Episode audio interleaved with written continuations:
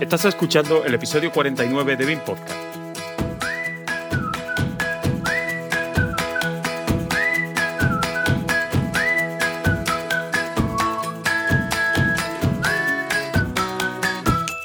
Vamos a Valencia a nuestra obligada cita con EUBIM,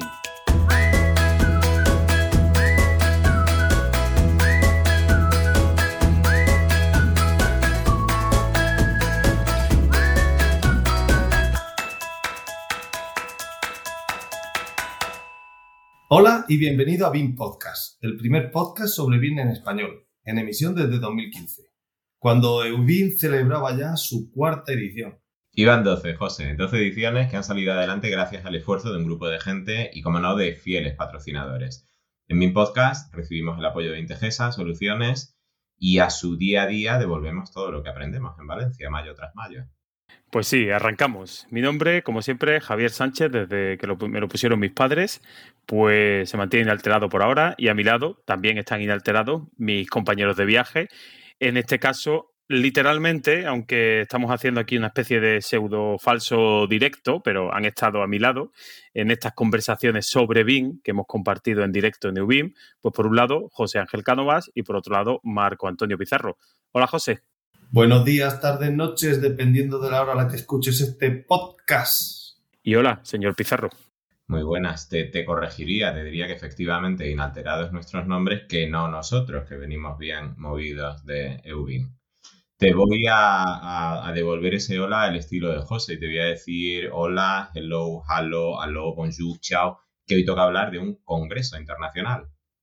Pues sí, hablamos de EUBIM, Encuentro de Usuarios BIM, Congreso Internacional, y vamos a hacer, o nos hemos permitido el lujo de hacer una introducción breve, muy rápida, porque si nunca nosotros somos los protagonistas, o al menos lo intentamos, hoy vamos a ser menos protagonistas que nunca, ya que pues, van a ser eh, los invitados que de este espacio de entrevista coral, podríamos decir, que, pues que sean los que realmente eh, acaparen y cobren todo ese protagonismo, ¿verdad, José?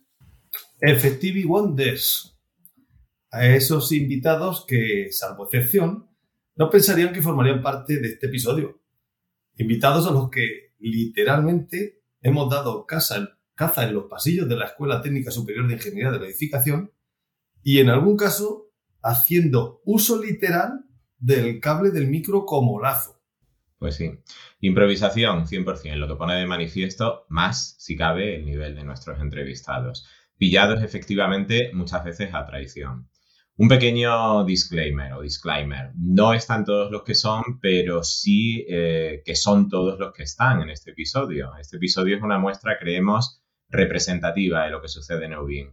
Pero es eso, una muestra, una combinación de momentos, personas, situaciones, de recorridos, de tiempos, de coincidencias y si algo nos gusta a nosotros es que se nos acerquen, que nos ahorren ese trabajo de ir de pesca. Así que dicho queda para todos nuestros oyentes, amigos y seguidores, para próximas ediciones.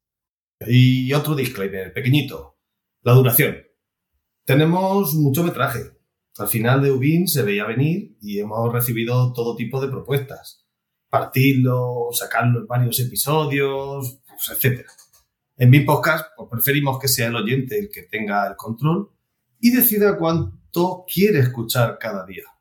Para eso están las aplicaciones con su botón de pause, de sincronización y si hace falta, pues de apagado. Hombre, y además, pues fieles al avance tecnológico que se ha ido viendo en el Congreso, hemos ido evolucionando todos como bimeros, podríamos decir, pues también como podcaster, pues sabéis que siempre eh, eh, sobre todo en los últimos, ya alguna, por lo menos una docena de episodios, pues eh, venimos incluyendo el índice de temas con indicación de minuto y segundo exacto en el que se abordan precisamente esos saltos, esos cambios de tema y que, pues si usáis un reproductor compatible, pues nos van a, o van a permitir eh, usar los vínculos para ir exactamente a ese punto de, control del episodio, como si fuera un, un marcador de un, de un PDF o una vista de un modelo. Y bueno, pues yo creo que no debemos aburrir demasiado, ¿no? Con, tanto disclaimer, tanto rollo y, pasar al grano. Y yo creo que casi, casi que ni vamos a hacer mucho avance de contenidos, ¿no? Ni listar ahora mismo los entrevistados, porque aparte de que está todo en el índice, todavía no hemos editado el episodio, así que no sabemos si estamos hablando de dos horas, dos horas y media, tres horas o tres horas y media, ¿no? Así que yo simplemente os lanzo a vosotros el guante. Marco, José, alguna cosita, algún comentario, breve reflexión que queráis dejar antes de dar paso a las grabaciones. Por mi parte, una reflexión rápida, aunque las reflexiones suelen ir al final, las vamos a lanzar aquí y dejamos la despedida esa que salió por ahí de aquella manera. Algo rápido, porque me quiero acostar que yo creo que tengo hasta agujetas. No sé vosotros si aún nos dura el cansancio. Eh, mi opinión personal, pese a lo que voy a decir a continuación y suene utópico, yo reconozco que se han superado. parecía difícil, pero lo han conseguido. Eh, todo el UBIN desarrollado en la universidad ha sido mejor que el año pasado. Pero a mí, y resalto a mí, en particular, no me ha completado. Y me explico. Yo soy de edificación y este año pues el protagonismo lo han tenido las infraestructuras y las instalaciones. Hemos dejado un poco de lado los modelos de edificación, el modelado, nos hemos centrado en la I de información y de ahí hemos ido sacando cosas. Si el año pasado le puse un 12 de nota, pues este año le pongo un 8 y no se moleste nadie. Es que quede claro que es mi nota en relación a lo que me ha aportado, a la organización. Y otra conclusión así, yo creo que hemos podido comprobar que el IFC ha ganado protagonismo y hemos entendido que hay que pasar por él y que ha dejado de ser tan malo, que, ya se empieza a llevar bien con el resto, ¿no? Bueno, yo te llevaría la contraria, pero no nos vamos a enrollar. Eh, José Ángel, mm, efectivamente ha ganado protagonismo para bien. Bing, Gis tenían que entenderse y han comenzado a hacerlo. Y a mí me parece que, debemos estar de enhorabuena por ello. Se acabó, se acabó esto de, proyectos sobre un lienzo en blanco descontextualizados, colocando de mala manera el mundo debajo. En fin, eso para otro episodio. Em, estamos ya al lunes, el sábado terminó Bing, domingo de, viaje. Hoy eh, se pueden leer muchas crónicas y yo prácticamente me repetiría. ¿eh? Como digo, estamos hoy de, de resaca y en las redes el sentir es unánime, éxito de público y de crítica y ya pues prácticamente todos contando los días para EUBIN 2024. Yo personalmente me sumo a ese sentir. ¿eh? Hay que dar las gracias a los organizadores, con Alberto Cerdán como cabeza visible, a los patrocinadores, que nos lo ponen más fácil, a los espectadores, y hay que mandar un abrazo a todos y cada uno de los miembros de esta gran familia o tribu o secta en la que, bueno, pues uno una vez al año no se siente tan friki. Y para terminar, y aunque no sería y de hecho no va a ser justo que yo destaque ninguna intervención, voy a hacerlo con una. Creo que coyunturalmente, con un plan BIN España en la recámara y con la pluma del Consejo de Ministros preparada para firmar, no puedo dejar de destacar la entrevista a los responsables de Plan BIN Chile, un espejo en el que deberíamos mirarnos aquí en España. Cuando uno escucha a Carolina Soto y a Sebastián Manríquez, pues entiende muchas cosas. Lo vamos a dejar ahí. Y si en esa entrevista tienes la ayuda de María Benítez Balseiro, vamos a presumir de contacto en el comité técnico de la comisión interministerial, pues miel sobre hojuelas. Pues sí, yo personalmente, ya que me lo, me lo permití, ya que habéis vosotros dado un poco parecer, eh, yo más que valorarlo, yo lanzaría algunos temas, sobre todo a potenciales ponentes y, eh, personas que presenten esas comunicaciones, pues quizás ha llegado el momento, ya que parece que ligeramente la parte tecnológica de redacción de proyecto empezamos a normalizarla, iba a decir superarla, pero creo que normalizarla, pues quizás tenga sentido empezar a hablar de eh, cómo trabajar con todas estas herramientas, con modelos, metodologías, etcétera, pues puede empezar a cambiar ligeramente y ver si, que me consta que hay experiencias en España, cómo se está cambiando el panorama de redacción de proyectos, ¿no? Me refiero a, pues si se están empezando a utilizar contratos colaborativos, IPD, se están empezando a integrar elementos eh, industrializados, se están empezando a tomar decisiones realmente en fases tempranas, por ejemplo, eh, introduciendo a una constructora en esos procesos de redacción, pues a lo mejor a partir de anteproyecto básico, es decir, ver cómo el BIM puede ir o posibilita lo que anteriormente era tradicionalmente una fase eh, que fluía desde la cabeza de esos diseñadores y acababa desembocando en la obra y potencialmente, evidentemente, en la, en la puesta en funcionamiento del edificio, pues quizás tenga sentido ahora empezar a hablar de cómo BIM posibilita que ese caudal no sea tan recto, que haya iteraciones, que haya embalse, que haya gente que se meta dentro del proyecto que tradicionalmente estaba en obra y empiece a dar su opinión, que mejoren los proyectos. Entonces, pues quizás puede ser tema interesante esa, esas metodologías de proyecto, industrialización, etcétera, las planner, el Lean, ¿no? Como, digamos, eh, aglutinante de todo ese las planner, pues quizás puede ser interesante que el año que viene veamos quizás alguna, alguna comunicación en este sentido. Imagino que eh, en el tema de, ejemplos prácticos, ¿no? En el tercer bloque, si mal no, no recuerdo, pues bueno, creo que puede ser interesante, así que lanzo ahí el, el guante para si alguien lo quiere, lo quiere recoger. Y nada más, yo creo que cortamos, ¿no, señores? Y damos paso a un episodio... De UBIN 2023, a ver qué nos, Exactamente. Qué, nos cuentan. Aquí tenéis, os dejamos con lo que ha sido parte de UBIN 2023. Muchas gracias, Ahora yo también creo en el Open ahora sí, ahora me... Ya te he convencido.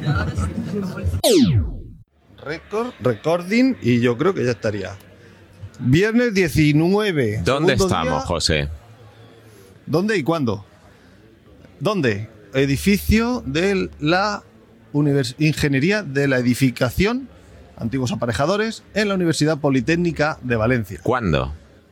Viernes 19, media mañana, segundo día oficial de EUBIN 2023. Estamos en EUBIN 2023. Cita marcada en el calendario, bueno, cita que marcamos en el calendario pues prácticamente de un año para el siguiente. En un mes, dos, estaremos ya reservando hotel para EUBIN 24, ¿verdad? Eh, yo miré anoche para reservar ya, pero no han abierto tanto las fechas. No sé cuándo las abrirán. Pero sí, cita obligada para todo aquel que mm, viva, le guste, trabaje, respire bien Congreso BIN 2023 y aquí está BIN Podcast otra vez.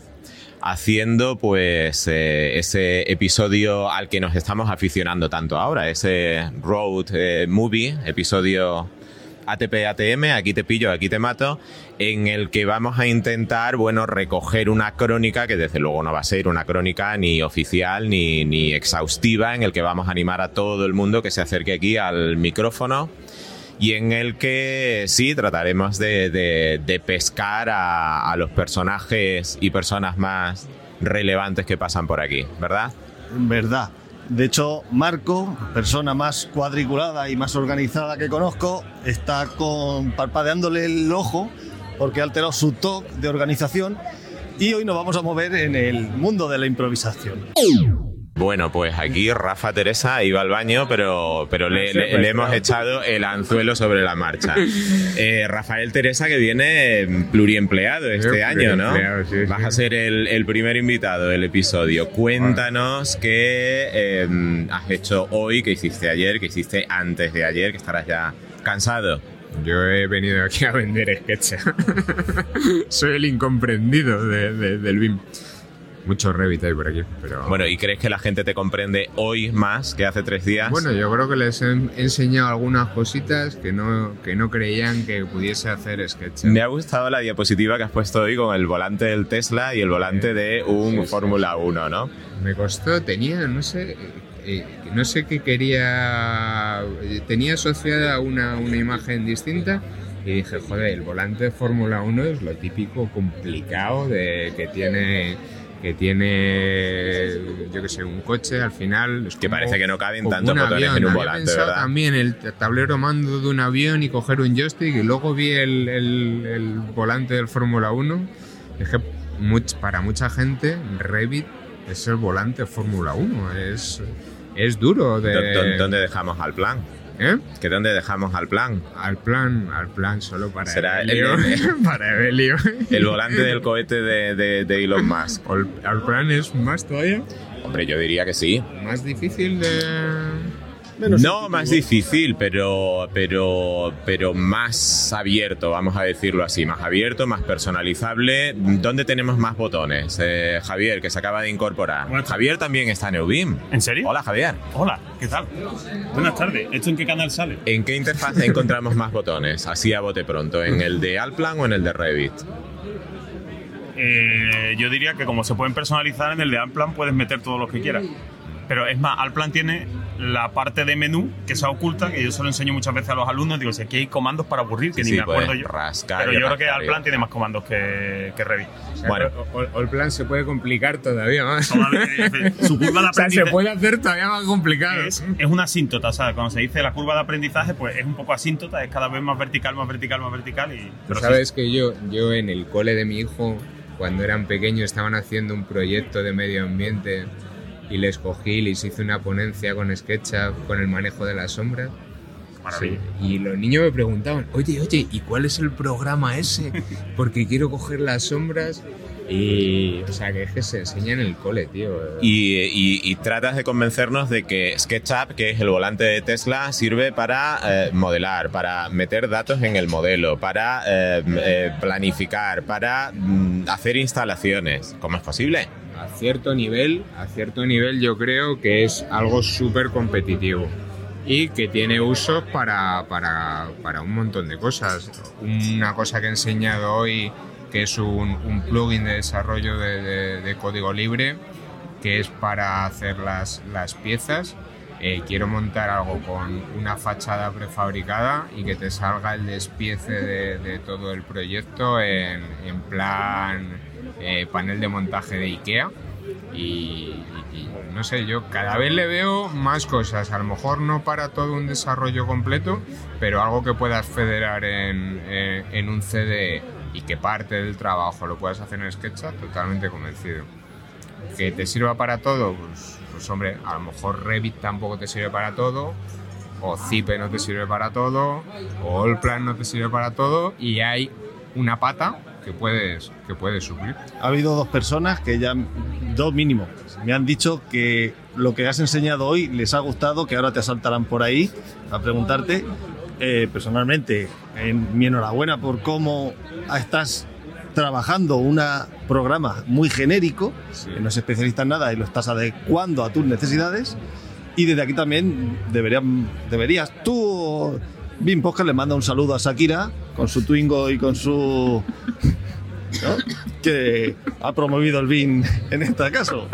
Pues sí, verdad, verdad. Eh, es que Chávez el Twingo o es el Ferrari, no es la pregunta. Es el Tesla, tío. bien, es bien, el Tesla. ahí está ¿Sabes? Lo que pasa es que la gente no quiere utilizar el eléctrico todavía. No, verdad. No, yo cuando lo he visto a José Luis, me acuerdo que la última reunión del grupo usuarios de Sevilla enseñó a hacer un- cositas con edificios, tal. Estaba un poco taller para que viéramos un poco cómo se va desarrollando.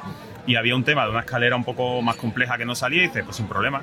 Y sacó la conexión Edificius eh, SketchUp y dice, pues mira, yo. Y nos enseñó un proyecto de rehabilitación. Mira, pues estas columnas las tengo modeladas con SketchUp. Esto no sé qué. Y la verdad que era, era, Sí, fantástico. es, es una pata, una pata más, o sea que no tienes que hacer todo con el mismo sí.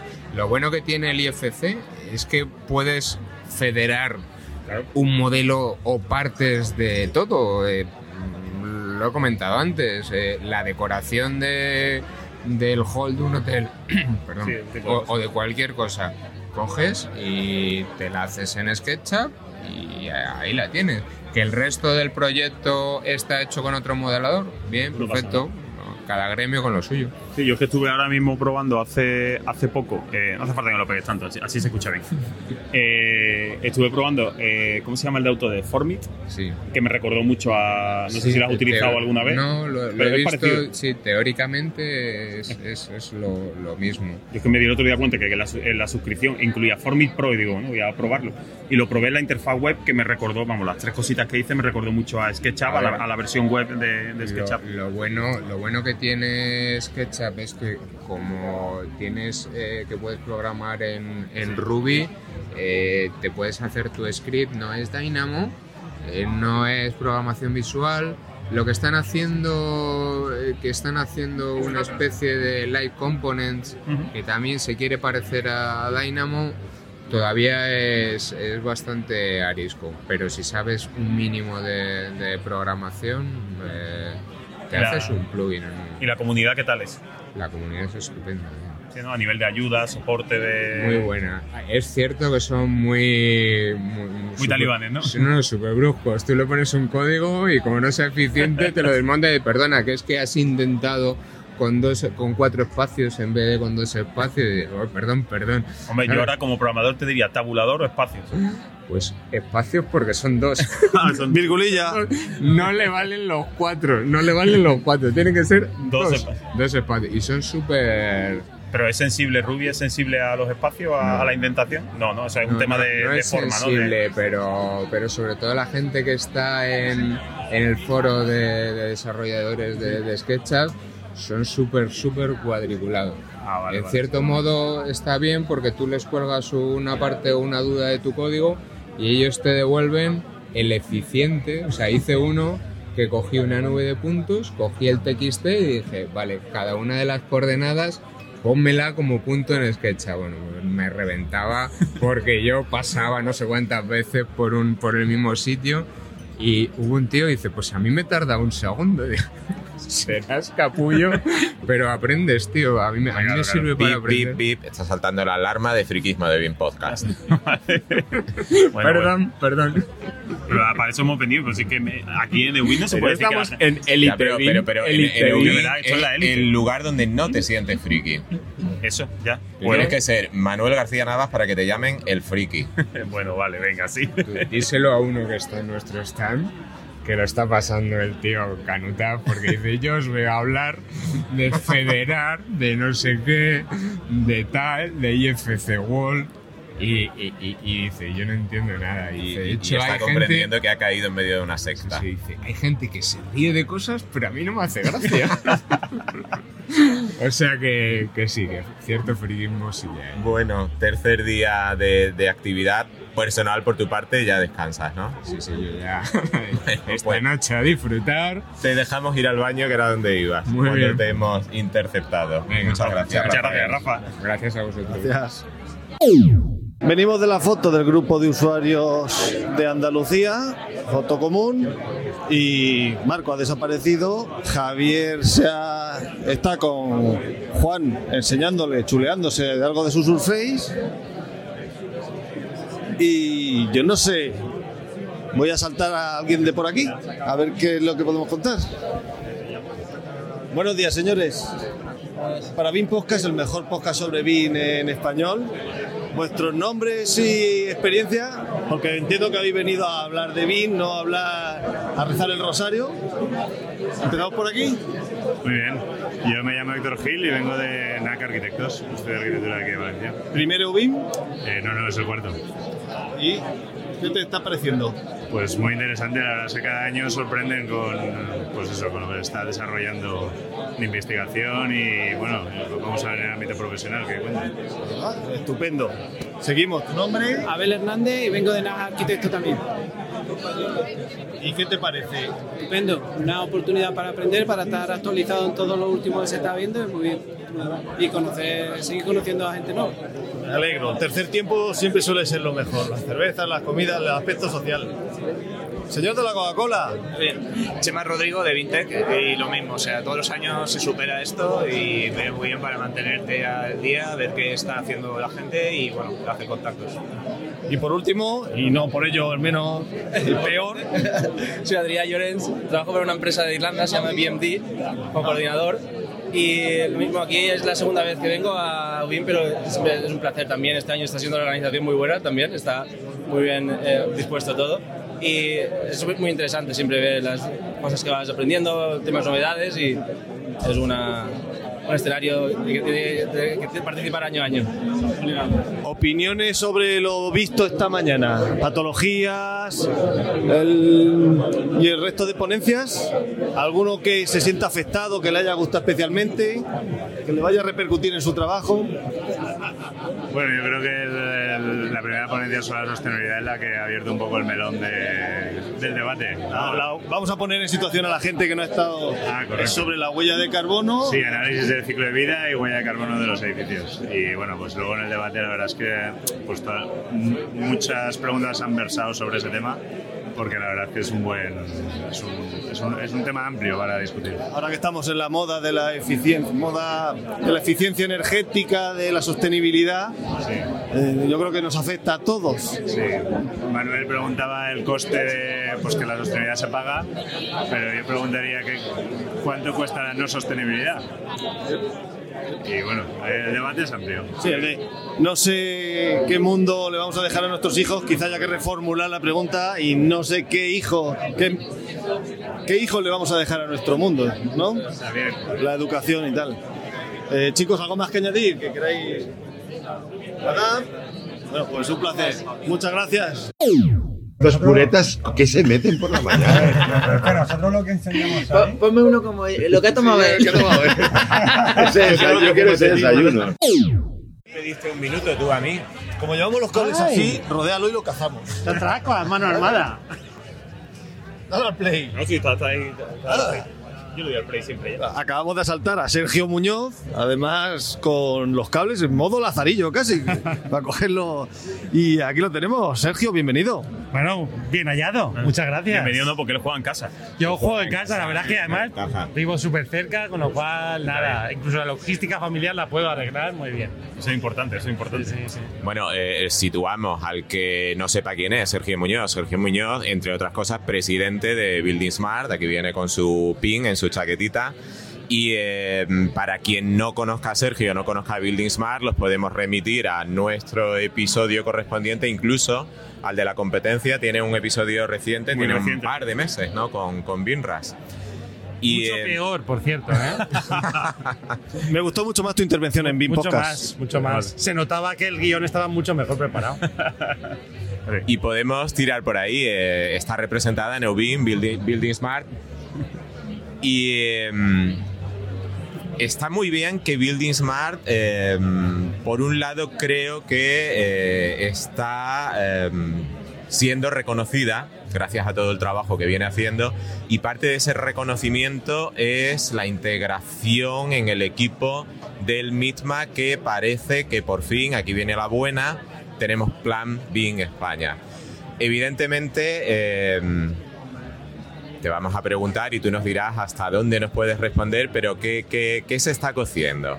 Aquí estamos hablando de, de, bueno, el tema recurrente de BIM se implanta, BIM no se implanta, cuando sea obligatorio, cuando no sea obligatorio. Eh, ¿Cuál es un poco la perspectiva, la óptica, el deseo de, de Building Smart en lo que ahora mismo se está cociendo en España?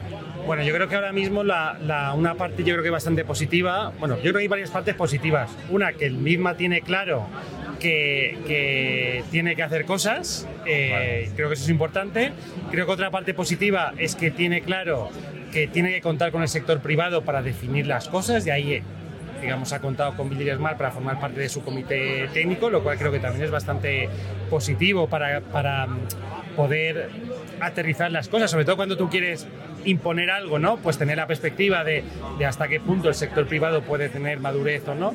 Y creo que ahí el planteamiento que hace el MIMA, su plan de incorporación, que, que lo ha aprobado a nivel interno, pero aunque aún tiene que elevar al Consejo de Ministros, es que la idea es que haya una obligatoriedad, pero con una serie de factores para que esa obligatoriedad no sea un, no sea como el paso de, la peseta al euro de hoy para mañana, sino que sea progresivo, que, que, que también, el, creo que es lo más importante, que el cliente, en este caso el promotor público, esté preparado para pedir y tenga el mismo, el mismo nivel que exija en pliegos eh, y si no lo tiene, que tenga siempre la vía del comodín del público de me busco un tercero, una asistencia técnica que me acompañe en esa vía. ¿no? Entonces yo creo que esos complementos a ese mandato yo creo que son muy necesarios y creo que esa es la parte más positiva que va a tener ese, ese mandato.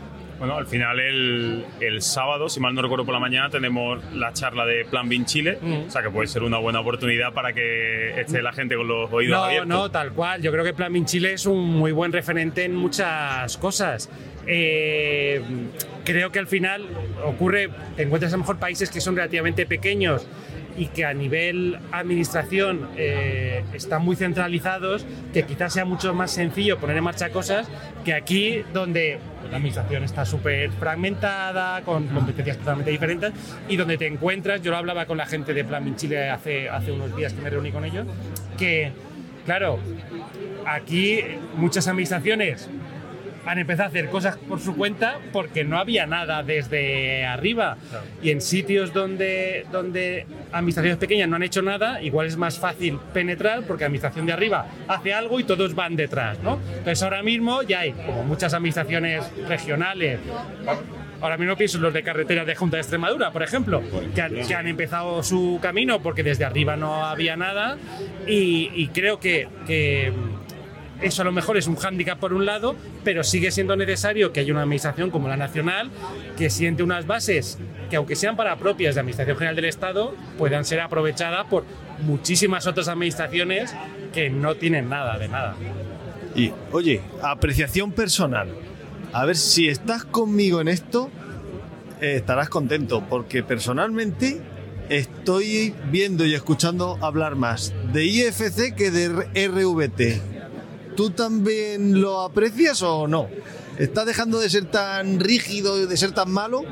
Bueno, a ver, yo creo que, que, mm, que al final el sector se da cuenta que necesita tener otra serie de vías, ¿no? Que, que, evidentemente el sector del modelado, ¿no? Tiene un, un proveedor mayoritario, ¿no? Y eso es así con sus partes buenas y sus partes no tan buenas, pero también es cierto que el cliente pide otras cosas, que tienes que colaborar con otros, ¿no? Y que para bien o para mal, en este caso sí que IFC es la única alternativa Sí. que hay.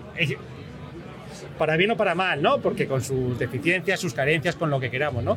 Y yo creo que es muy positivo ver que la gente, eh, yo creo que esa parte la asume y dice, oye, pues como es lo que hay, voy a trabajar con ello, voy a buscar soluciones, ¿no? Y, y- es muy positivo ver que, que en el entorno de UBIM eh, cada vez más ponencias, pues IFC tiene más peso dentro del flujo de trabajo que tengas montado, ¿no? Y es, oye, pues yo trabajo con soluciones propietarias, como es normal, pero en el momento que yo voy a comunicarme, a intercambiar información, a generar un entregable que le paso a un otro y que no tiene por qué tener un software propietario, aquí IFC es donde entra en juego y, y me alegra ver esa madurez. Entonces también lo aprecias Sí, igual que sí. yo, ¿se está escuchando más? Correcto. Enhorabuena. Se está escuchando mucho más, converge eh, mucho todo hacia el IFC. El año pasado se habló bastante de BCF y a mí me está llamando la atención que este año se está hablando mucho de los data dictionaries. Sí, sí, bueno, a mí me ha sorprendido un montón en la presentación de que, ¿no? que era de SketchUp, ¿no? Por ejemplo, Sí. que efectivamente, o sea, yo creo que una cosa que, que Builder Smart, tenemos que pensar que Builder Smart al final las cosas que hace casi va pensando en los desarrolladores, ¿no? Más que en el usuario final, ¿no? Cierto, sí. O sea, al final es que el usuario final lo ideal es que apriete un botón, ¿no? Y ya está, ¿no? Que luego sabemos que no es solo apretar un botón. Pero eh, sí que es dar, eh, crear esas APIs para que los desarrolladores conecten ¿no? sus soluciones, ¿no? Pues hace que la gente de SketchUp o, o vea a Fernando Valderrama por ahí, o la gente de Presto, cada vez más incorporen esas APIs para BCF, para Data Dictionary con los sistemas de clasificación, IDS, que es lo nuevo que vamos a sacar, ya hay, hay herramientas, por lo menos cinco que yo conozca, que ya lo integran, ¿no? Y en cosas que, que, están casi que en fase beta y tal, ¿no? Con lo cual, oye, eh, yo creo que los equipos de desarrollo están siendo bastante ágiles. Sí, es algo que me ha sorprendido. Acabamos de entrevistar a Rafael Teresa y de hecho en, la, en su intervención de esta mañana te he visto Sí, sí, hacerle una foto porque sí. realmente él lo ha mostrado en cada una de las intervenciones que ha hecho. No, no, totalmente de acuerdo. O sea, que, que de forma muy positiva como, como algo que se veía, incluso no se entendía muy bien hace 3, 4 años, ya las herramientas de software lo están inte- integrando, incluso herramientas propias que desarrollan a lo mejor constructoras grandes que tienen su propio ah, sistema de clasificación propio, ¿no? Pueden subirlo ahí y simplemente ellos acceder a la información y mapear, ¿no? Yo creo que eso está muy bien. Estupendo. Pues, oye, está arrancando ya para la comida. Nos vamos a comer. Muchas gracias, Sergio. Muchísimas gracias. A vosotros. Gracias. Bueno, pues estamos en la hora de la merienda. Acabamos de salir de una comunicación comercial en la que el protagonista ha sido Presto, Fernando Valderrama, que nunca defrauda. Y eh, tenemos aquí alguna preguntita para él. Bueno, el título de la, de la intervención era BIM para todos los públicos y desde luego sí que has dado un buen repaso por todas las funcionalidades de un Presto. Has hecho mención a la ley de Pareto y has hecho mención al 80% del gran público y al 20%. Eh, has hecho una especie de retrospectiva de toda la historia de Presto, una historia cargada de, innovaciones, de interoperabilidades. La mayoría de ellas se ha quedado por el camino, pero efectivamente la historia de Presto eh, estarás de acuerdo en que es una historia de, innovaciones, ¿no? Aquí eh, se ha hablado, pues, de, claro, estamos en Eubin. Vamos a centrar un poco el- en la charla, la pequeña charla, en, en las funcionalidades BIM de Presto, que se concentran en Costit, que conoce todo el mundo. Y yo creo que las novedades más recientes, pues, se, se orientan a Costi FC. ¿M? Eh, hemos comentado un poco todos que, que en pues eh, ese revicentrismo que se vivía hace unos años está dando paso a una especie de IF-centrismo que tiene sus cosas buenas, sus cosas malas. Creo que son eh, las cosas buenas son muchas más que las cosas malas. Em, en fin, eh, tiro ya la pregunta, oriento. Cost IFC. Me gustaría preguntarte, empezar por ahí, por las novedades que, desde mi punto de vista, son más relevantes. Novedades de Cost IFC que eh, se pueden eh, miran al IFC y al BCF. Cost IFC escribe en IFC y Cost IFC implementa BCF. ¿Ha llegado el momento de hacer esto? Pues efectivamente, ha llegado el momento. Y, y perdona, te lo digo, Sí. solo una frase más. Dices, la tecnología va por delante del sector de la, de la construcción. Supongo que cuando tú, que, que eres muy visionario, eh, entiendes que ha llegado el momento de escribir IFC y de implementar BCF, es porque eso, ¿crees que ha llegado el momento? Sí, sí, ha llegado el momento. IFC lleva muchos años y nosotros lo conocíamos, incluso pues, en la época en que venía de STEP. eh, y, estábamos esperando que pasara algo. ¿Y qué cosas han pasado? Lo primero es, en cualquier orden, lo primero es la difusión. La, la adopción por un montón de gente que en vez de entrar en el BIM por Revit, pues ha entrado en el BIM por otros programas y por lo tanto una cota de mercado importante. Eh, la segunda es eh, que ahora existe tecnología para acceder a modelos IFC que antes no existía. Y nosotros no podemos, como empresa de software, desarrollar todo desde cero. Con lo cual ahora la Open Design Alliance, por ejemplo, que somos socios la ODA, pues ya nos da las herramientas para entrar en un modelo IFC sin que tengamos que escribir por completo el visualizador. Nos queda mucho trabajo, pero la parte dura ya está hecha. Y luego también algunas medidas como incluso que Autodesk se haya hecho miembro de la ODA y haya revitalizado su membresía de la IFC, con lo cual mm, la propia Autodesk también está alimentando el mundo IFC, aunque sea eh, impulsado o obligado por los clientes, como acabo de mencionar, la, la exportación IFC decente de, de Civil 3D y los avisos de que a partir de ahora se van a portar bien. Pues, a ver, sigo yo con el micro, sigo yo, sigo preguntando. Siempre. La sesión de hoy en Eubin comenzaba con una ponencia sobre la huella de carbono, hablando de funcionalidades y potencialidades y formas de diseñar. Una forma de diseñar que desde luego hay que tener en cuenta hoy en día es el de la huella de carbono de, esto que estamos diseñando. Y ahí, bueno, pues Presto se hace eco de esa posible forma de diseñar gracias al trabajo con- con este tipo de información. Cuéntanos, ¿qué Pues sí, aporta Presto ahí? Se hace eco, en este caso, ecosostenible. Ecosostenible. Lo ha puesto fácil la rima. Eh, claro. A ver, ¿qué es lo que aportamos? Fíjate que nuestra primera, nuestro primer soporte de huella de carbono en Presto es de 2014, con un proyecto de Tecniveria que se llamaba Hueco 2, ¿no? Como, y desde entonces Presto está preparado para calcular la huella de carbono. ¿Qué ha ocurrido este último año? Pues que ha eclosionado y que se ha vuelto algo, mm, pues, eh, que todo el mundo quiere saber algo. Mm, No sé si es todavía una necesidad real, pero sí que todo el mundo quiere saberlo, ¿no? Y como ya teníamos esa herramienta, ¿qué es lo que hemos hecho? Pues eh, tratar de resolver el problema que tiene eh, la huella de carbono, que es los datos. Es decir, nosotros calculamos, tenemos la cantidad, tenemos los precios, pero eh, ¿de dónde saca los datos el usuario? Entonces nos hemos puesto a rebuscar y hemos encontrado que hay múltiples fuentes y que esas fuentes nunca se van a refundir en una. Eso es un mito de ojalá hubiera una única fuente, pero eso no va a ser así. Habrá fuentes especializadas, locales, no locales, gratuitas o de pago, abiertas, cerradas, digitalizadas o en PDF. y lo que hemos hecho ha sido dar una batida y conectarnos con todo lo que hemos encontrado. Eh, ¿Qué hemos encontrado? Pues el cuadro de Guadalajara que tiene huella de carbono y lo arrastras mediante FIEBC3 directamente a Bresto. La Comunidad de Madrid tiene un cuadro de precios con huella de carbono. El ITEC tiene datos que no son fácilmente legibles, pero los copias y los pegas, o sea que tampoco es muy complicado. Eh, hemos descargado bases de datos europeas que son de público acceso. Eh, nos hemos conectado a EC3, que es con mucho la más formalizada base de datos del mundo, y, pero que solo tiene datos prácticamente de Norteamérica. Eh, yo creo que es una de las grandes referencias, pero no creo que sea la única. Y luego leemos eh, todos los EPDs digitales, incluso leemos los datos de huella de carbono de los PDFs. O sea, entramos en el PDF y nos bajamos la tabla para el que ni siquiera quiere teclearlos, ¿no? Y ese es el problema que creo que tenemos que resolver, el acceso a los datos, más que el cálculo, que en sí es una suma más, ¿no? Sí, y al final también un poco, a nivel de fabricantes, os estáis encontrando ya proveedores o fichas de productos que empiezan a dar también. O sea, creo que el Instituto Torroja tiene declaraciones ambientales de productos, este tipo de cuestiones, ¿no? Sí, bueno, la base de datos del Torroja está, está abandonada. O sea, eso lo hizo, pero hace muchos años que no se añade nada y no quiero que se añada.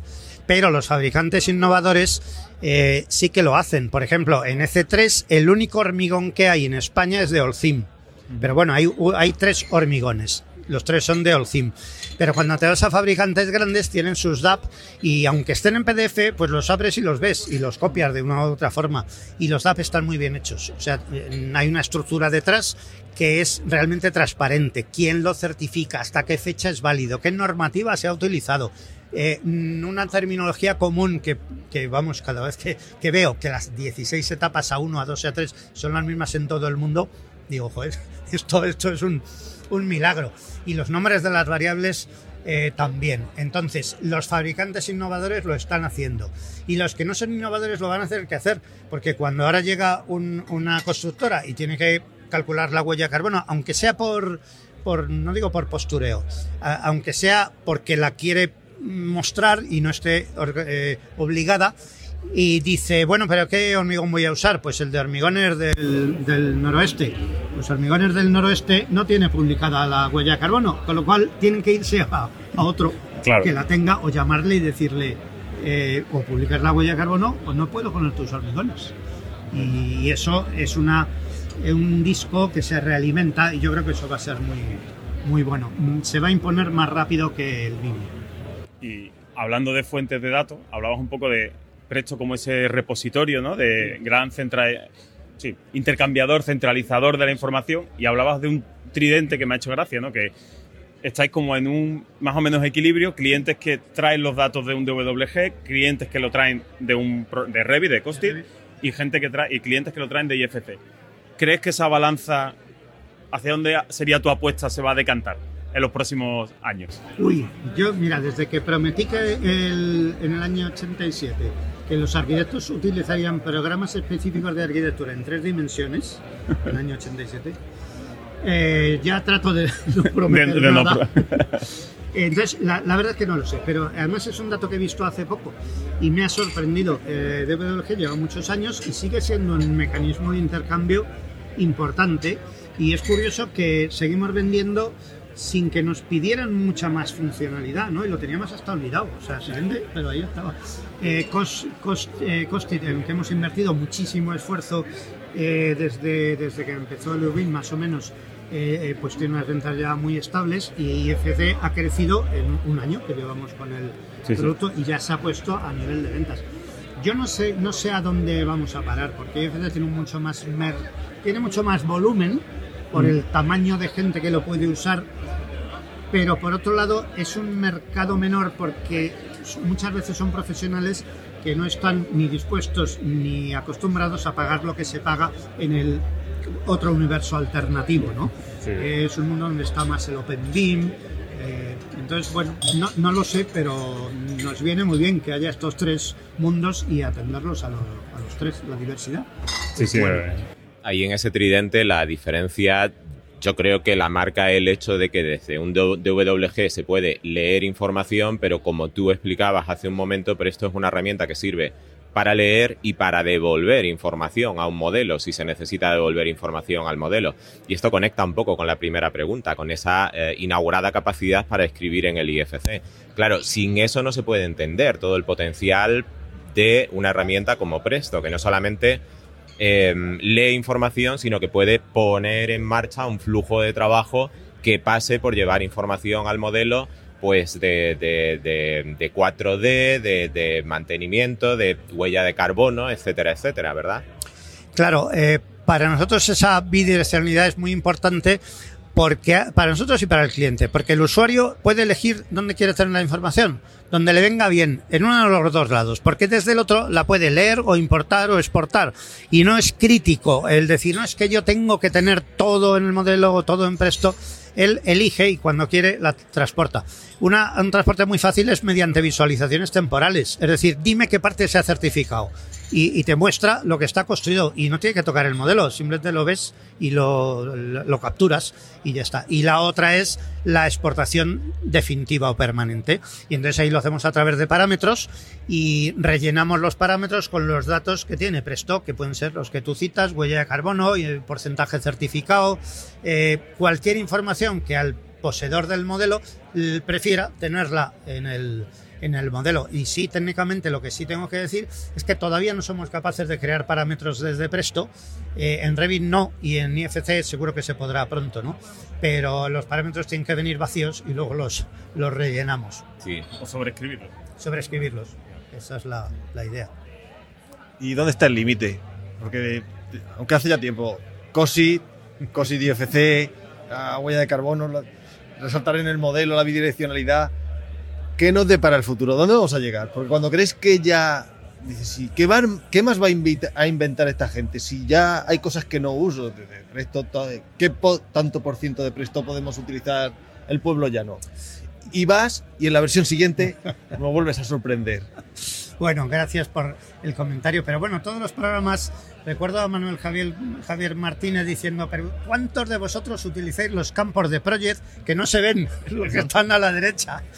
No, la mayor parte de gente utiliza los campos de Project que están a la izquierda, ¿no? Y los 400 que hay a la derecha.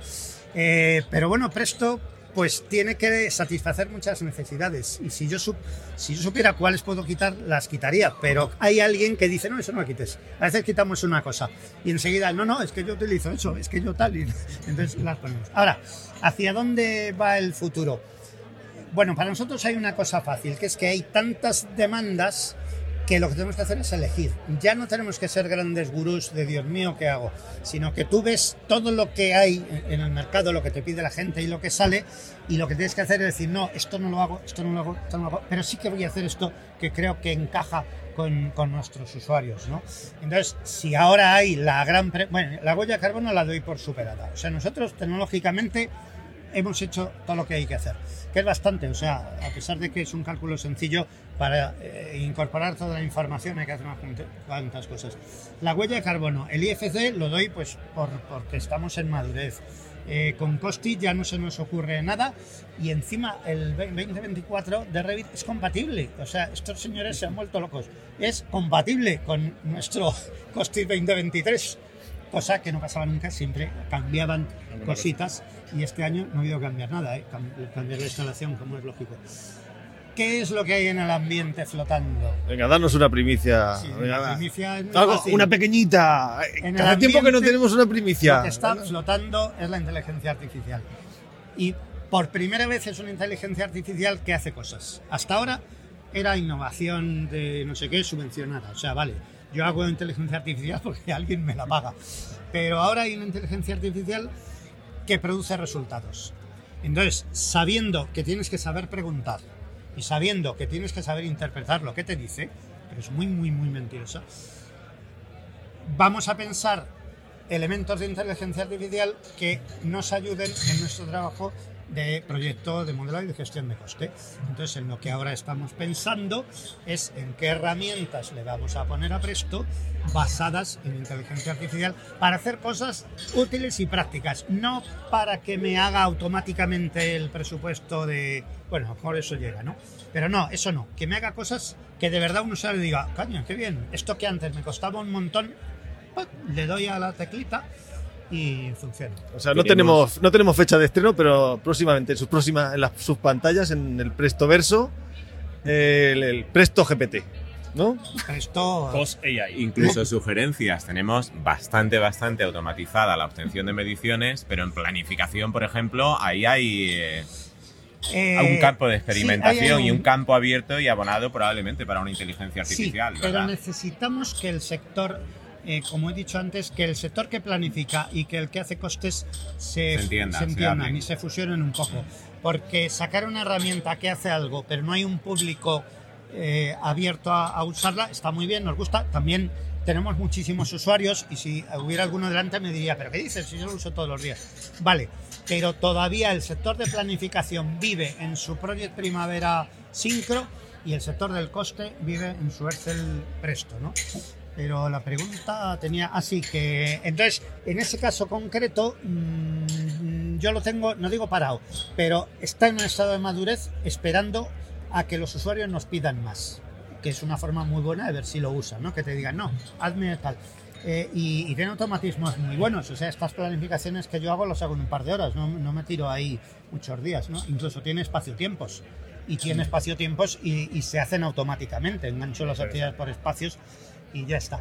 Pero cosas que sean útiles para el 80% de los usuarios. Es lo que me gustaría pensar. Inteligencia artificial, que cualquier usuario diga, mira qué bien me viene esto, porque me resuelve X cosa. No, Yo no estoy en ese 80% de usuario, pero como usuario legal voy a lanzarte una propuesta a ver si Presto consigue leer PDFs escanea- escaneados y medir sobre ellos. Mira, me alegra que me hagas esta pregunta. Nosotros he Los dicho que- imposibles alurdes. No, habíamos. No, eh, a ver, eh, los escaneados los mide ya, porque Presto, DX, DWG, PrestoCAD, lee imágenes, lee BNGs, lee TIFF, escaneado lo lee. Evidentemente no reconoce las líneas. Pero tú haces clic, clic, clic, clic, clic, contabilizas. Eso lo hace. Pero como ahora hemos revitalizado DWG, pues porque por nuestro contacto con otras empresas del grupo, como decía yo, donde resulta que ellos venden mucho lectores de PDF en el mundo, que a mí me parece un poco surrealista. surrealista, pues nos hemos puesto y al actualizar las librerías, ahora nuestras librerías nuevas ya permiten leer PDFs, PDFs vectoriales. Con lo cual es posible, aquí pongo el disclaimer de Autodesk que dice, todo esto que voy a contar... eh, Podría ser susceptible de cambiar. Eso es, no existe, has vivido un sueño. Eso es. Pues dicho eso, creo que podremos leer PDFs eh, vectoriales, que además hoy día son multicapa y todo eso, o sea que, que probablemente eso se pueda hacer. Fíjate, qué fácil.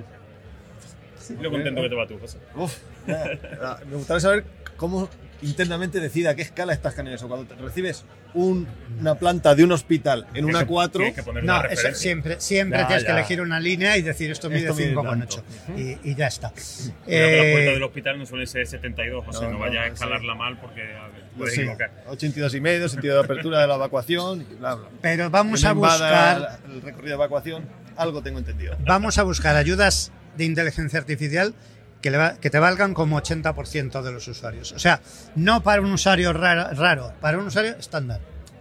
Cosas que digas, oye, esto me resuelve un problema que antes me costaba horas. Pues nada, pues ¿Algo el año más? que viene es- probablemente vengas a contárnoslas y si no te preguntaremos por ellas. Muy bien, pues espero Muchísimas gracias. Tómate la horchata que te la has ganado. Gracias. Y vosotros también. Hombre, vamos a intentarlo. Bueno, acabamos de coger aquí al vuelo a Iván Gómez, que es uno de los potenciales invitados de un episodio entero de BIM Podcast, un episodio como Dios manda, no, no uno de estos improvisados, aquí te pillo, aquí te mato. Pero aprovechamos para saludarle. Eh, Iván Gómez es el CEO, se puede decir, de VT Lab, una empresa, yo estaba comentando aquí, que de alguna forma se dedica a hacer realidad los sueños de muchos técnicos. Una empresa, bueno, pues que mezcla eh, lo, real con lo ideal, ahora nos contará él mejor. Eh, mira, voy a hilar con la anterior. Acabamos de entrevistar a Fernando Valderrama y él decía, lo decía en la charla que acaba de, de darnos, que la tecnología muchas veces, la mayoría de las veces, va por delante del sector de la construcción.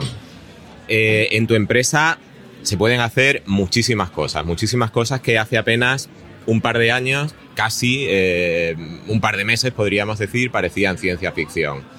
Así que te voy a preguntar, en primer lugar, por lo que hacéis en la empresa, un resumen en 30 segundos, si es que eso es posible, pero me interesa eh, preguntarte por la aplicación de lo que estáis haciendo. Es decir, eh, ¿se está llevando a la obra todo, todo, todo eso que para muchos puede parecer ciencia ficción? Bueno, Primero cuéntanos, ¿qué hacéis en la Bueno, empresa? es- Muy rápidamente, Muy, ya, muy rápidamente. ya desarrollaremos en un si en el episodio. pitch oficial cuando invertimos, estamos en ronda, también lo decimos, buscamos financiación, ya eh, no inversión, mejor dicho. eh, nosotros decimos que hacemos eh, eh, soluciones de productividad visuales mezclando realidad virtual, realidad aumentada y BIM, ¿vale? Soluciones de productividad visuales, ¿vale? Y esto es importante. ¿Y qué hacemos? Pues cogemos, eh, tenemos una plataforma un- que su- subes un modelo y automáticamente se pasa a realidad virtual, a realidad aumentada y a un modelo BIM Web, ¿vale? Un visualizador. Y eso trabaja conjuntamente. O sea, tú puedes atacar el modelo BIM Web o atacarlo en realidad virtual con las gafas de realidad virtual, que es como si estuvieras dentro de él. Si el que no se lo ha probado es difícil de explicar. Y en realidad aumentada lo que hacemos es superponer el modelo en escala 1-1 sobre la realidad y es como si pusiéramos una capa de papel vegetal digital encima de la realidad y convertimos la, el- la, la obra en accionable, porque cada elemento es un elemento BIM que yo puedo tocar y, puedo, y vincularlo a cualquier tipo de elemento. Esto es difícil de explicar con gafas y viéndolo, pues ya en un podcast es muy complicado. Sí, pero que y, y mucho más en, en un minuto, como te he pedido yo. ¿Que si esto se está aplicando? Bueno, mm, eh, cada vez más. ¿Y para qué? Nosotros eh, tenemos una máxima. Nosotros creemos que los procesos constructivos son absolutamente erróneos. Los, procesos y los flujos y todo lo que se hace en construcción es, bueno, se, lleva haciendo así 200 años y creemos que eh, no hay que aplicar tecnología, sino que hay que repensar todo y luego con qué, buscar con qué tecnología hacer eso.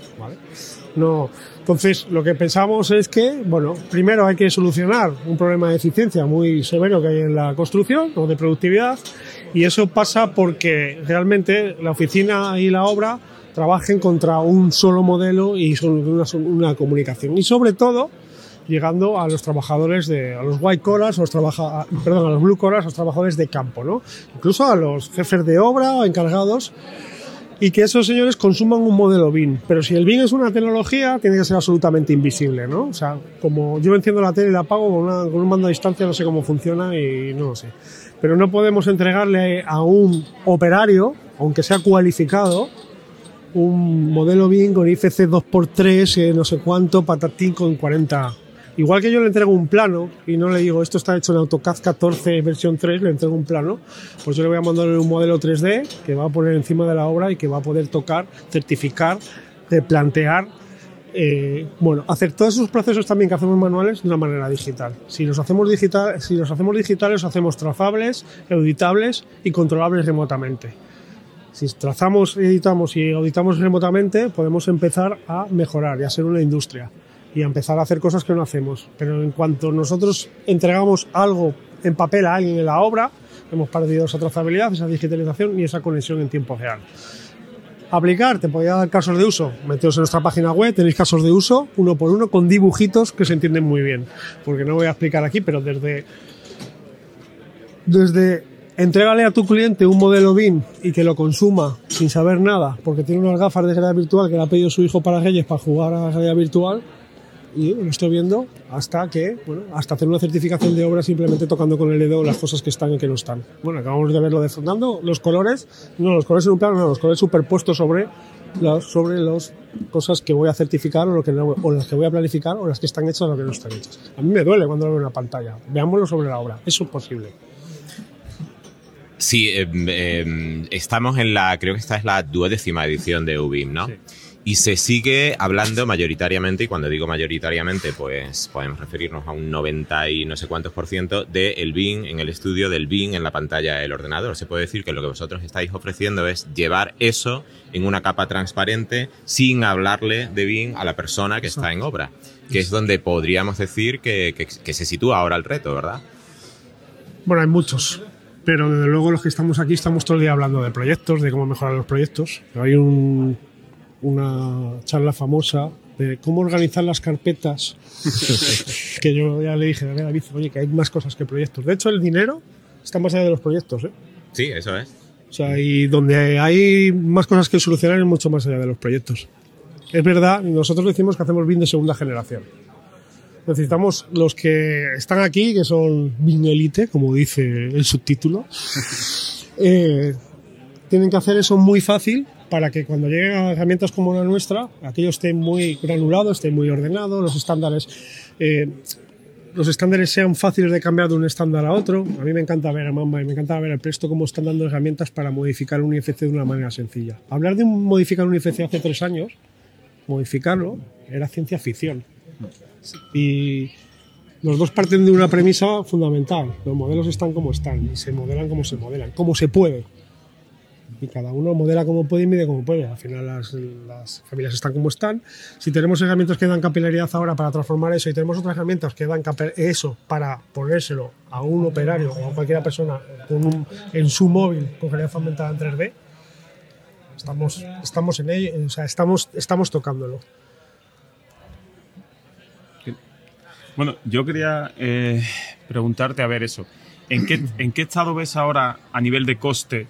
Porque es verdad que las gafas han bajado mucho de precio. Por ahí no me vayas, por ahí no me No, vayas. no, no, es preguntarlo, ¿no? A nivel de accesibilidad, porque yo hace poco.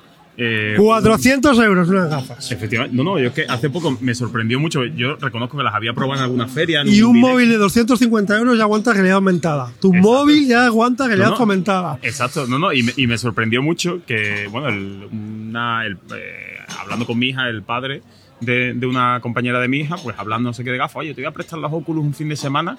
Joder, y me pareció alucinante todo lo que se puede hacer y yo no sabía que tenía tal nivel de precisión de controlar, eh, de posicionarte sobre la, sobre la sala. Entonces, realmente eh, parece que empieza a llegar un poco el momento a nivel de... O sea, que ya no es una excusa el coche, El, habrá otras el problema no es el precio, el problema es que no hay aplicación.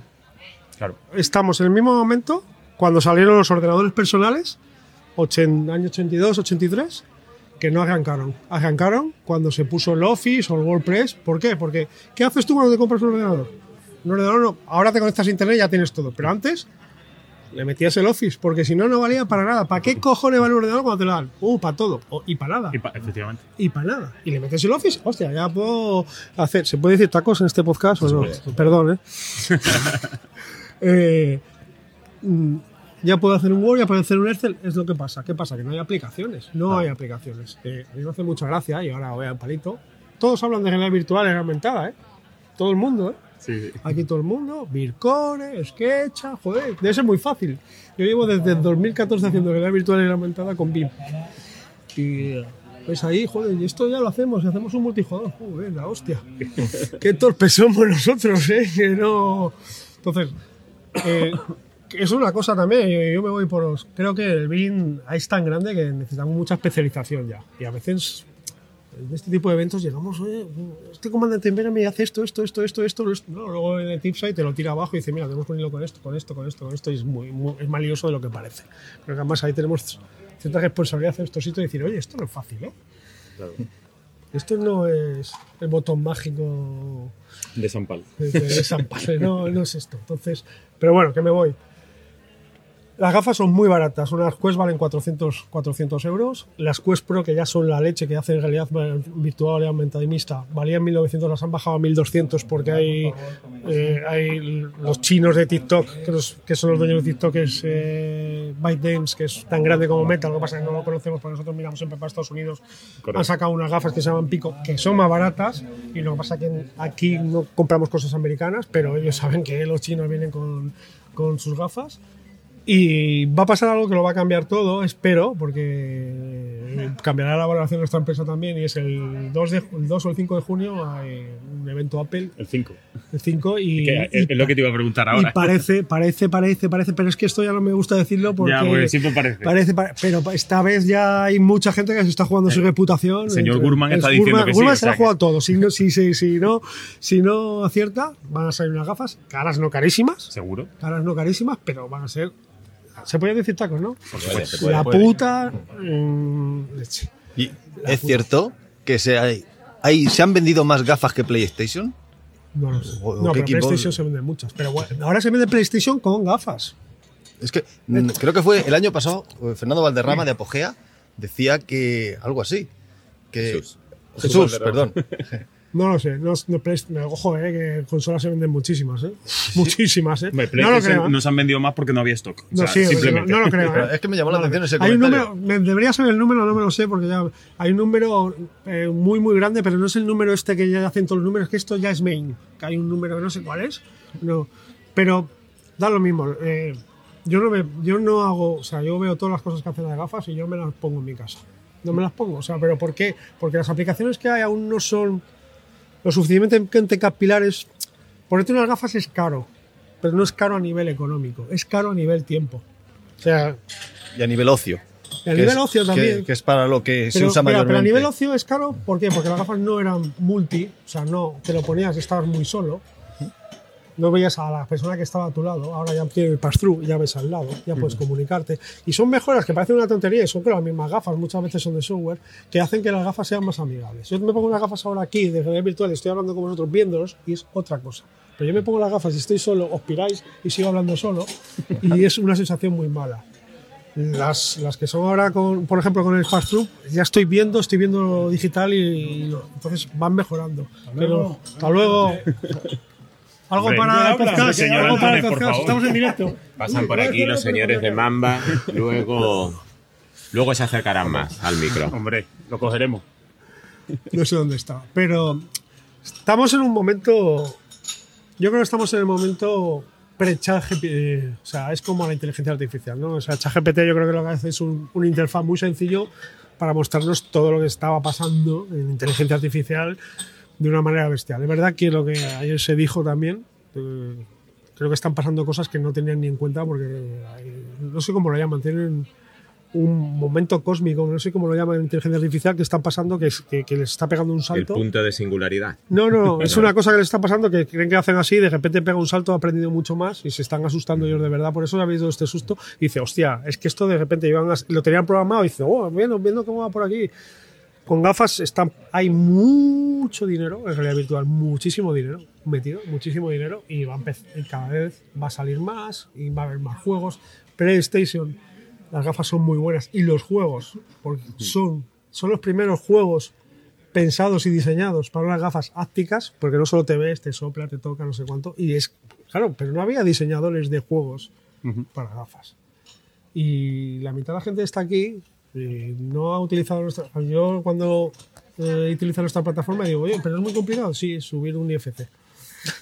Y, y unas gafas, lo puedes ver con tu móvil encima de la mesa y le puedes enseñar a tu cliente una maqueta digital encima de la mesa, solo subiéndolo. ¿Y cuánto vale? Pues tienes una versión premium. Esto es una cuña, ¿eh? estoy metiendo una cuña. Publicidad, para eso estamos, para eso estamos. Y entonces, pero no, no lo sabes. Y cuando lo ves dices, joder, es que yo no sabía que podía hacer esto. Bueno, pues falta. Pero y ahí, mira, lo estoy viendo de lejos, Twin Motion. ¿Sabemos de quién es Twin Motion? Yo se lo digo a Eugenio, que me da mucho miedo por sus de, hijos. De Epic, ¿no? Epic Games. Epic Games es una empresa que llegó a Apple y le dijo, oye, que no metes Fortnite. Y le hizo. Se- Le echó un pulso. Le echó, le echó- le echó un pulso y le ganó. Sí, pero, o sea, echar un pulso a Apple hay que tenerlos y ganárselo Sí, sí, sí. sí. y hacer que cambie la política de precios de, del- del- ostras. Y además, que una cosa no se sabe de Games, el 40 y pico por ciento es de capital chino. Correcto. O sea, ojo, o sea que. Y estos señores van a cambiar el sector de la construcción, porque estos señores están regalando Twinmotion, porque pueden, porque ganan dinero con Fortnite. Claro. Ganan dinero con Fortnite te están poniendo una cosa que es un motor de gente bestial, brutal, que ya le subes un modelo y te lo hace con, con reflejos, con todo no sé cuánto, y el año que viene lo regalarán, porque ellos no ganan dinero con esto, y ya lo ganarán, van a ganar todo. Y si profundizamos más, comparemos el valor bursátil de Epic Games y el de nuestro Autodesk, nuestro gigante, el, aquel que nos controla todo. Autodesk es una mierda, es una cosa pequeñita comparado con Google, con Facebook, con, con- con estos señores que ganan dinero. Por castigo.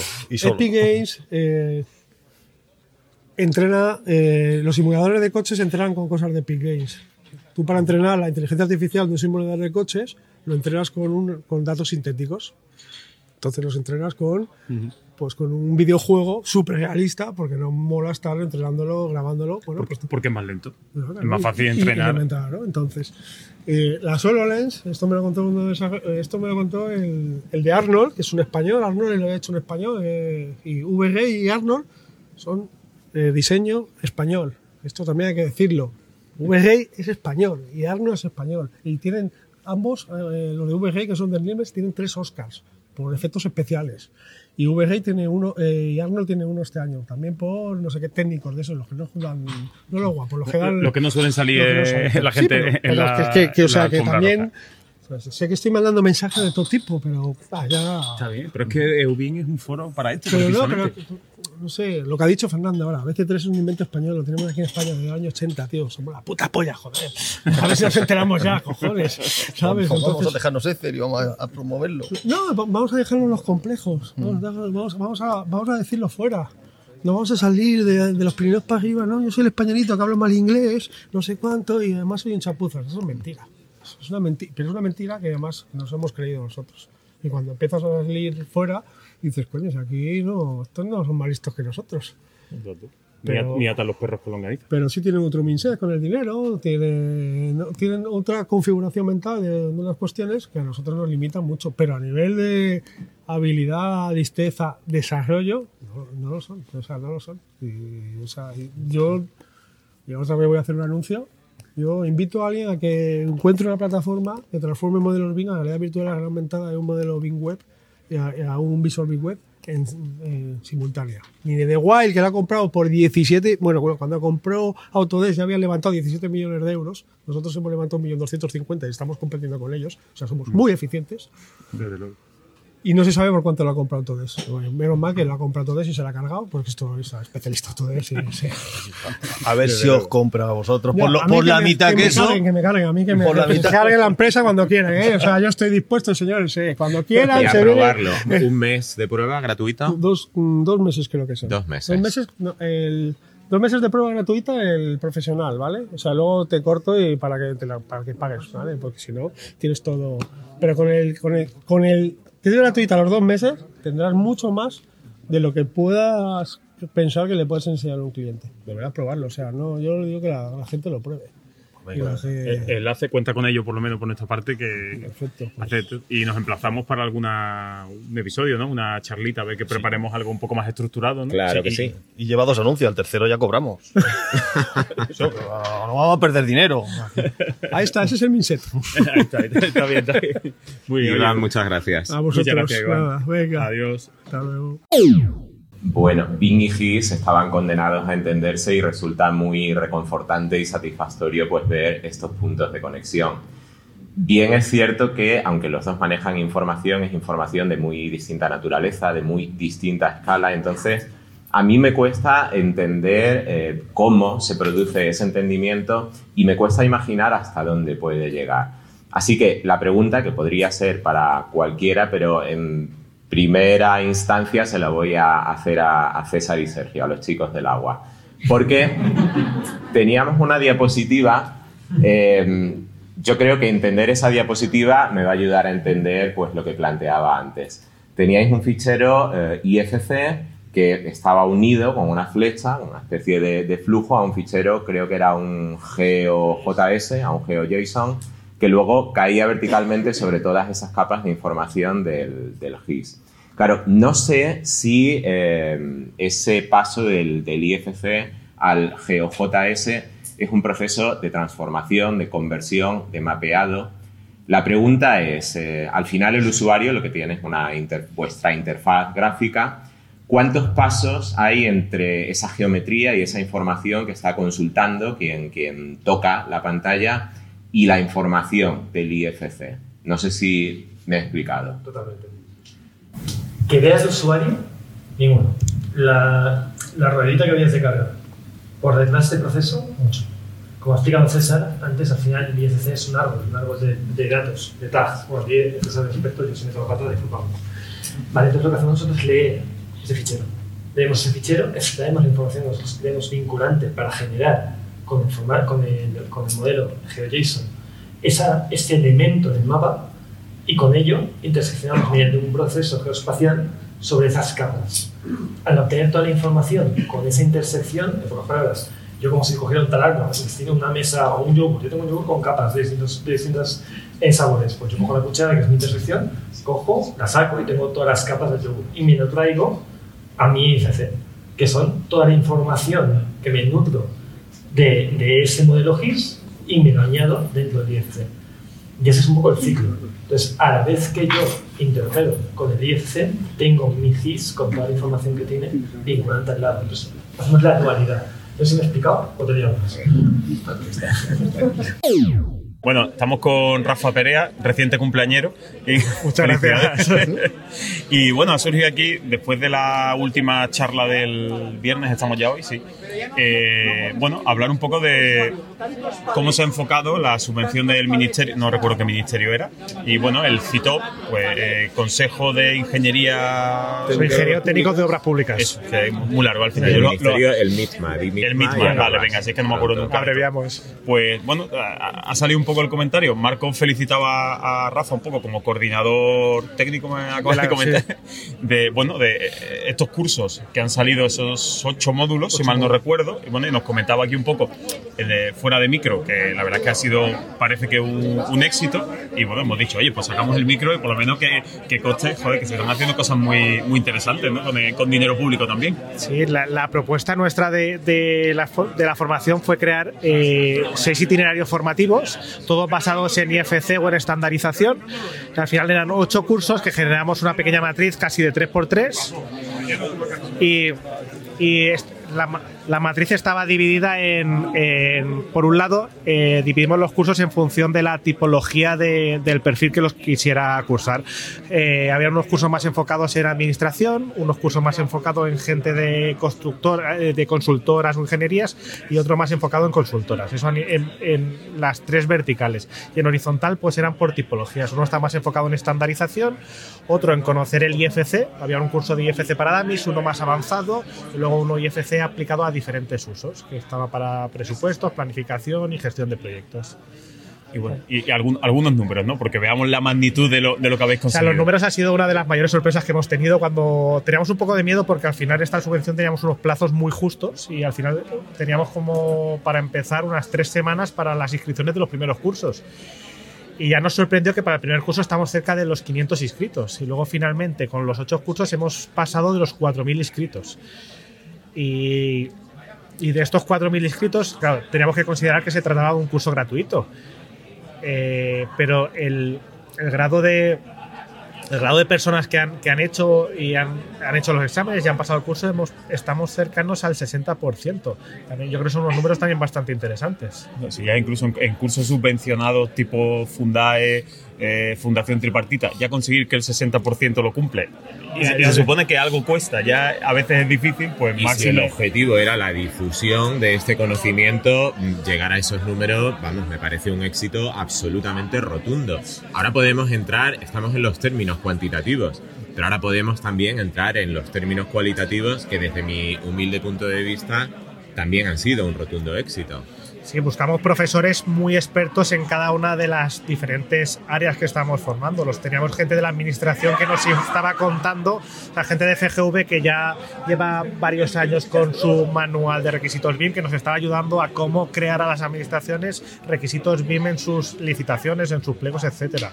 Teníamos eh, a Sergio Muñoz, por ejemplo, de Building Smart, que estaba hablando de, de la ISO 19650 y de estandarización y sistemas de clasificación. Y así con los diferentes usos. Teníamos el curso de IFC para, do- para Damis con Norena, el de IFC 4.3 con, con. Se me ha ido ahora. Con Ángel. Con Ángel, Con Ángel Ángel Díaz. Estaban también el de planificación con. Con Fernando Iglesias. Fernando Iglesias. Y, y así un poco pues eh, buscamos el experto que cumplía o que no- sabíamos que iba a dar solvencia suficiente en cada una de, esta- de estas áreas. El curso, eh, todos los cursos eran gratuitos y eran accesibles a cualquier profesional, independientemente de que fuera colegiado o no. Y los cursos tenían una duración aproximada de 30 Y eso, horas. perdona que te interrumpa, me parece uno de los grandes aciertos. El no haber cerrado esa puerta a, una profesionales. Claro, nosotros cuando preparamos la, la subvención entendíamos que una subvención del ministerio tenía que ser accesible para cualquier profesional. Y si se podía gratuita, y esta ha sido una de las bases por, con la que hemos montado esto. Uno de los problemas que hemos visto, pues que el plazo al final tenía muy poco plazo para que la gente eh, cursara to- toda esta formación. Y, alguna de las pocas quejas que tenemos dentro de estos 4.000 alumnos han sido, pues eso, que no han tenido tiempo para cursarlos como les hubiera gustado. Pero próximamente ya os podemos adelantar a vosotros en primicia que van a volver a salir los cursos. No sabemos si 100% gratuitos o con algo para sustentar la plataforma, si no tenemos otra, otra subvención. Y para el año que viene, nos comentabas que se está tomando buena nota del ministerio. Sí, la- la- nos han dado feedback buenos de- del ministerio de que le ha gustado mucho cómo habíamos estructurado la formación por, en los términos que hemos comentado ahora. Y nosotros ya estamos eh, preparando, eh, por si vuelven a sacar estas subvenciones, una idea que pensamos que puede ser también bastante interesante para el año que viene. Bueno, pues esperemos que, que siga este, este tema. Yo tengo aquí mi diploma, estoy revisando mi PDF firmado aquí por el coordinador de formación del CITOP, Rafael Perea Mínguez. Anda, para que después digas, tienes tu, tu título y todo. con mi diploma. que Dios quiera que el año que viene contemos con Rafa, porque vamos a contar un poco de Metapodcast. Eh, no sabemos si le sienta mal cumplir años, un ataque de alergia, pero ha entrado a la última ponencia, una rosa, estupendo, guapísimo, y ha salido con los ojos rojos cargados. Que Dios quiera que Porque esto es el BIM que emociona. no dure Sí. muchos años. No, no, pues Entonces sí. está aquí agonizando. Sí, sí, ha sido complicado. No sé si ha dado alergia tanta I más D en el BIM. Yo soy más en la fase de proyectos, pero sí, sí. Todo salió, salió complicado. Nos centramos en la actividad formativa, enhorabuena, me parece que chapó. Eficiencia desde el primer momento, nueve módulos, seis cursos, una matriz de 3x3 que se puede eh, llevar a cabo de forma horizontal o vertical y con contenido muy, muy interesante, muy de actualidad, muy basado en el uso de estándares, o sea que muy bien. Y sí, tenemos al final certificados tanto por cada uno de los cursos como por los itinerarios que estaba comentando Marco. Así que yo creo que ha sido bastante completa la formación. Y aunque esta esté recién terminada y no sepamos cuándo va a salir la próxima, mm, hay pre- avance. previsión octubre para marzo del año que O viene. sea, de momento no ha salido la- la- las bases de la licitación de la subvención, no ha salido. El año pasado la preparamos en julio, también en, en plazo bastante justito. Entonces yo entiendo que este verano saldrá la del año próximo. Esperemos que den un poco más de margen, para poder... Sí, yo creo que en el próximo capítulo de BIM Podcast podemos anunciar que No, sí, al final yo recuerdo cuando se montó la que, bueno, que Marco participaste, que estuvimos montando en tema de colegios de arquitectos de Andalucía, Extremadura. Yo creo que fue como a final de año más o menos y al final es que da, da muy poco tiempo para contactar. Menos mal que al final los docentes hacen un trabajo fantástico y, y se dejan la piel ahí para que esté bien. Pues nada, oye, pues Rafa, encantado. ¿eh? Muchísimas gracias por este ratito. Ya, pues sí, hombre, que hay ilusión ya que hay, hay- que buscar a a los valencianos, ¿no? Hay que buscar a la gente de aquí para que, que comente también. Y mejórate. Sí, sí, sí, no tengo nada. Así con la cena y una cervecita cambia todo esto. Pues, nada, nos vamos a la cena. Venga. Arrancamos la sesión de domingo y además arrancamos hoy de lujo, de sábado. Uy, de sábado, es verdad. De sábado, de sábado. Bueno, en todo caso, último día de Ubin. Hasta aquí, hasta aquí llegará Ubin, pero todavía queda Ubin por delante. Estamos aquí con, podríamos decir, el equipo A de los planes BIM. Eh, presento, tenemos, vienen de Chile, Carolina Soto y Sebastián Manríquez, Sebastián Alejandro Manríquez, que son los, podríamos decir, eh, máximos responsables o, o- primeros protagonistas de Plan BIM Chile, de Plan BIM Corfo.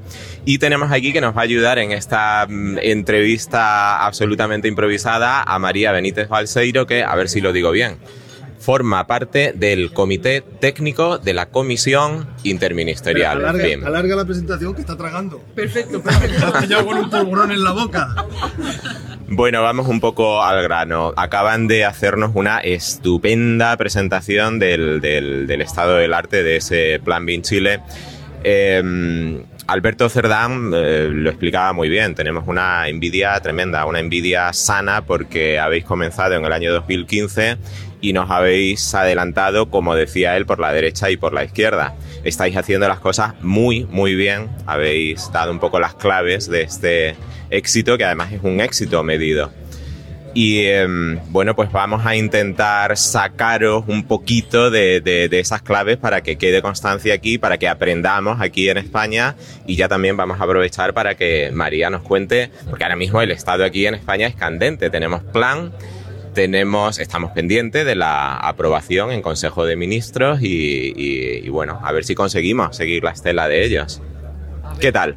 Buenos días, antes de todo. Buenos días. Hola, ¿qué tal? Muchas gracias por esta invitación. Bueno, ahí a Sergio que nos pudo hacer el contacto, Sergio Muñoz de Building Smart y Alberto que hizo toda, la, toda esta logística para poder estar acá.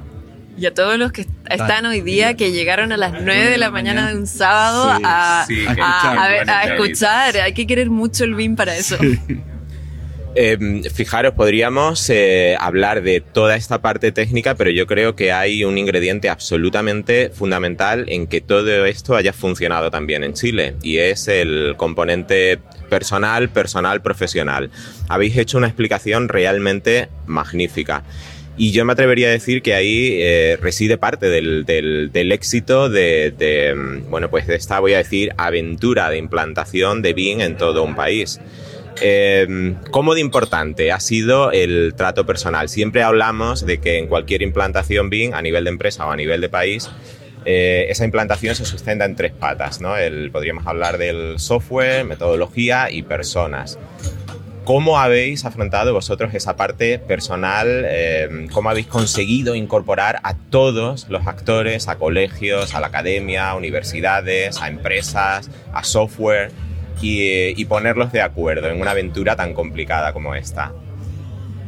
Bueno, ese fue un proceso, ha sido un proceso largo. eh, yo creo que partió eh, desde un, bueno, desde el comienzo, desde el 2015-16, con un, con una visión de que lo más importante en este cambio eran en realidad las personas, que la tecnología es es, la, es un habilitante, pero que en el fondo teníamos que entender el foco de las personas y, construir mensajes para los distintos involucrados que les hicieran sentido, porque no es lo mismo ir a hablar con un ministro que hablar con una empresa de arquitectura, que hablar con, con un constructor, con un, con un funcionario público, pero hay que saber entender qué es lo que esas personas necesitan, cuál es el valor del BIM para ellos y en, ese, y en esa medida eh, no imponer algo, sino que encantarlos, en- hacerles ver que esto tiene un valor para, para su trabajo y para su, su día a día y que de esa manera era importante que ellos apoyaran este cambio, no porque era una imposición, sino que porque podía ser un aporte a su,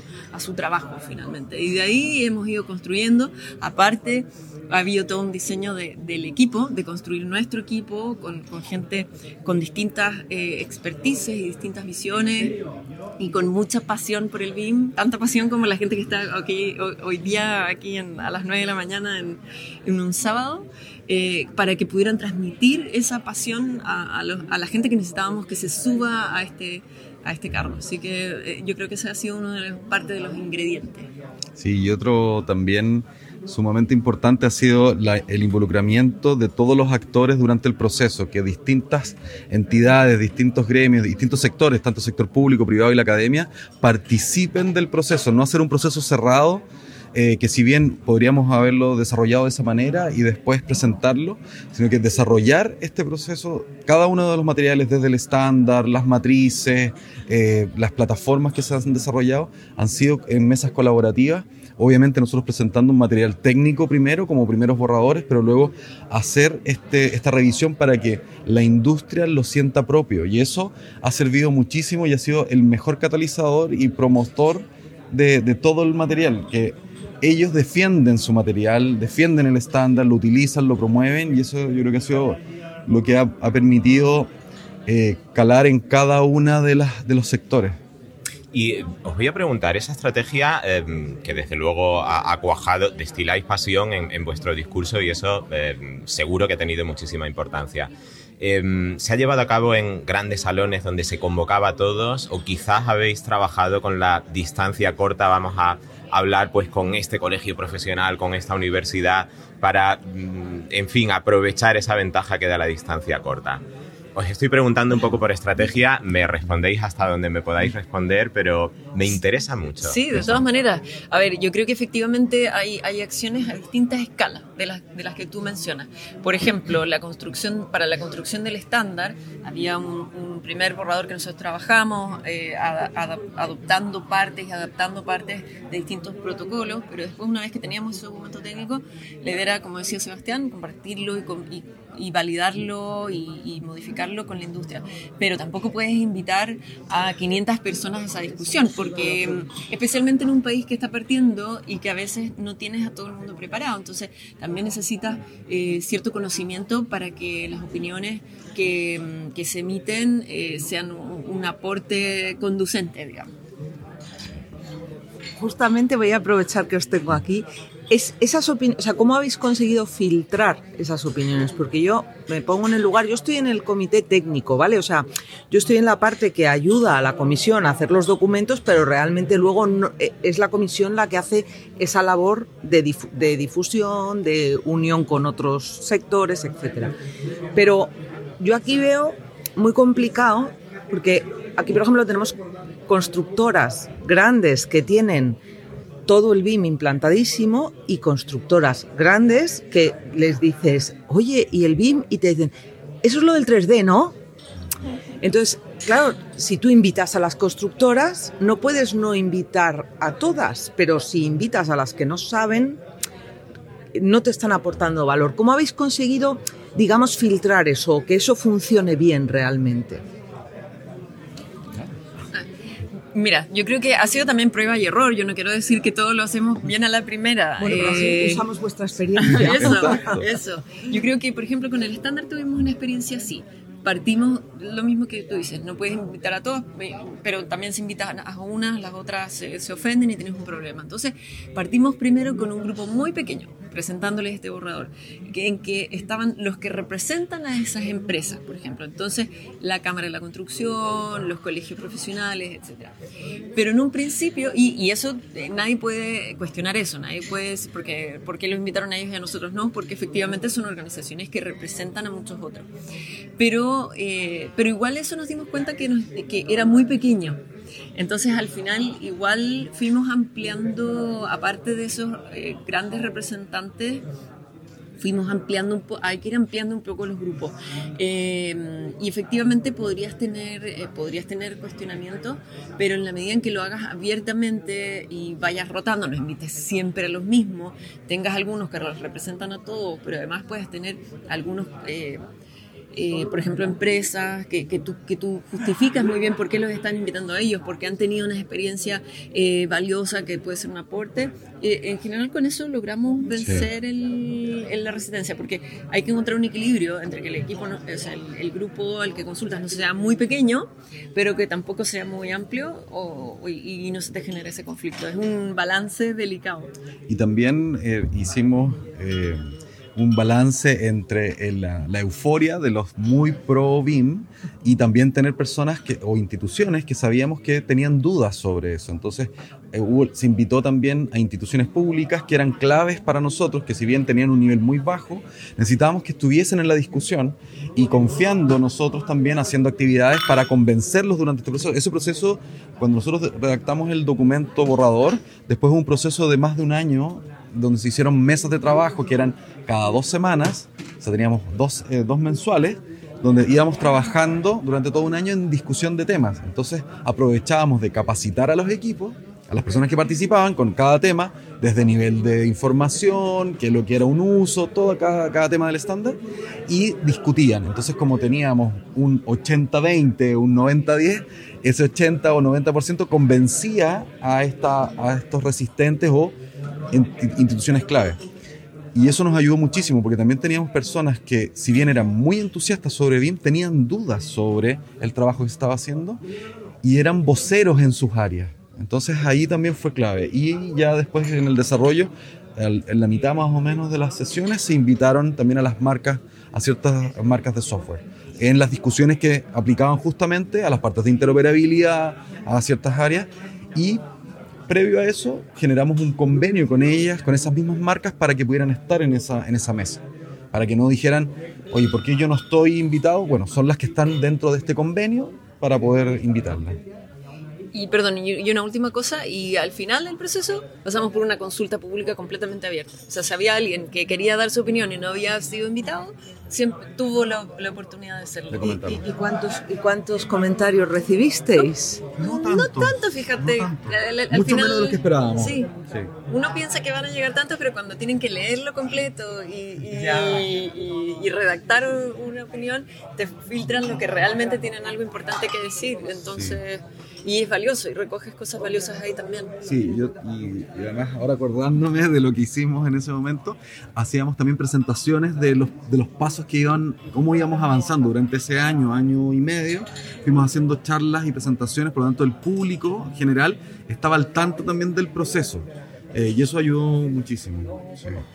Hablando de público, y claro, estabais frente a un público entregado, un, un club de fans. Aquí no teníais que convencer a nadie.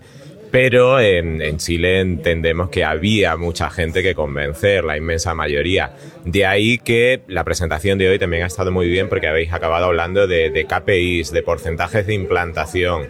Tenemos un, si no recuerdo mal, un 7% de eh, metodología BIM en cuanto al número de proyectos, pero eso representa el orden de un 70% de la inversión total. Estábamos hablando de muchos miles de millones de euros, dólares o lo que quiera que sea.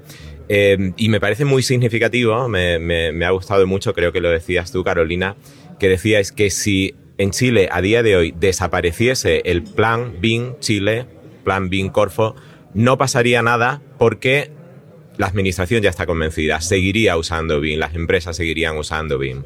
Pero que no te escuche nuestro jefe decir eso, porque yo no Cortamos, dije, cortamos. No, lo dije, dije algo más.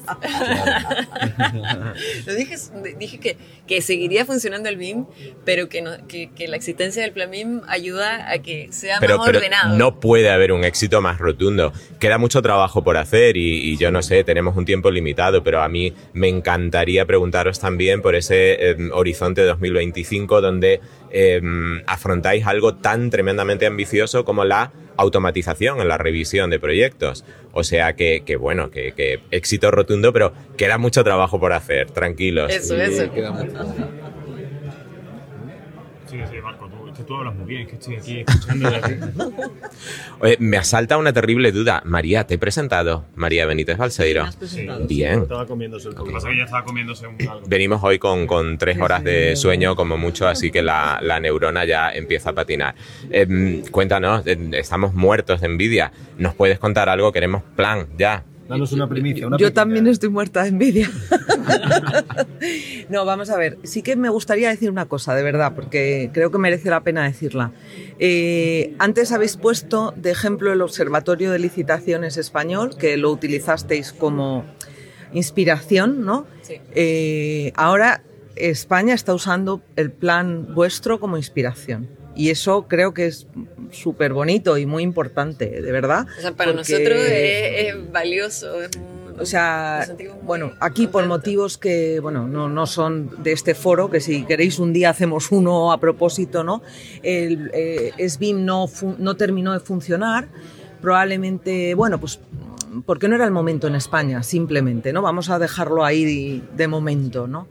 Em, entonces se reinició en el 2018, fue una pena, porque claro, se reinició en el 2018, pero luego vino la pandemia y entonces obviamente los intereses y las necesidades del gobierno cambiaron, las prioridades cambiaron durante un par de años, fue inviable, con lo cual, en lugar de arrancar en el 2018, en realidad hemos podido arrancar en el 20, ¿no? O sea, porque la- esa es la realidad que nos ha tocado vivir, ¿no? Y claro, como en ese tiempo vosotros os saltasteis la pandemia porque empezasteis antes, pues os ha dado tiempo a avanzar, ¿no? Y entonces ahora somos nosotros los que miramos mucho, ¿no? Para lo que hacéis. Eh, pues el plan, como ha comunicado ya la comisión, está ya aprobado eh, internamente. El comité técnico ya lo ha desarrollado. El plan está internamente aprobado. Lo que pasa es que como tiene que ir a Consejo de Ministros, pues ahora tiene como que pasar por todos los ministerios para que al llegar a Consejo de Ministros pase, ¿no? Para que, claro, para que en cada ministerio la persona correspondiente le diga a su ministro, ok a este proyecto, ¿no? Entonces es- estamos en ese punto, con lo cual Claro, yo, a mí me gustaría que saliera antes de verano, pero ya sabéis que antes de verano no suelen salir cosas. Entonces, eh, o en julio o en septiembre, yo tengo la esperanza de que salga ya, ¿no? Eh, nuestro plan. Eh, no va a haber muchas sorpresas porque no hemos inventado la rueda.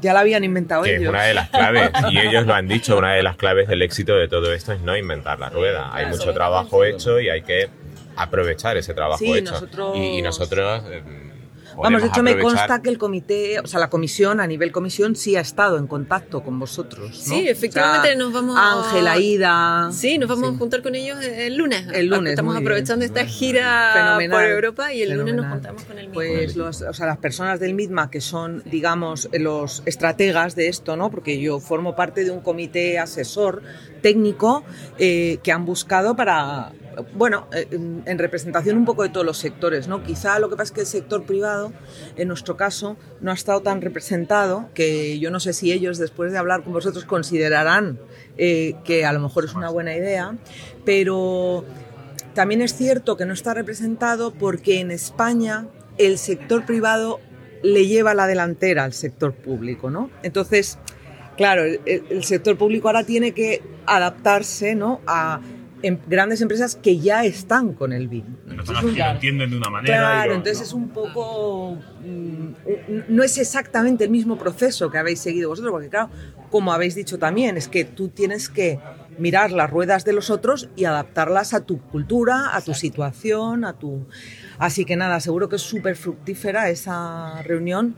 Son, la verdad, gente maravillosa. Yo llevo muchos años relacionada con el sector público y, y- y tengo que decir que el equipo que hay ahora liderando la comisión, no el comité técnico, sino la comisión, es un equipo que realmente está apostando ¿no? por esto y están también enamorados. Yo creo que luego cuando conozcan a Carolina y a Sebastián se enamorarán más. Como todos nosotros. Como todos nosotros. Oye, pues nada, agradeceros que, que os hayáis molestado en venir aquí, en contárnoslo de primera mano y decir, oye, pues existe, no, es, no están allí en internet y es un intangible. Y, nada, pues eso, a ver si tenemos suerte y, podemos seguir aprender de vosotros y, y que salga todo bien, esperemos. ¿No? Sí, y buen viaje de vuelta, que creo que tenéis, que habéis hecho una maratón Exacto, ah, eso ha sido.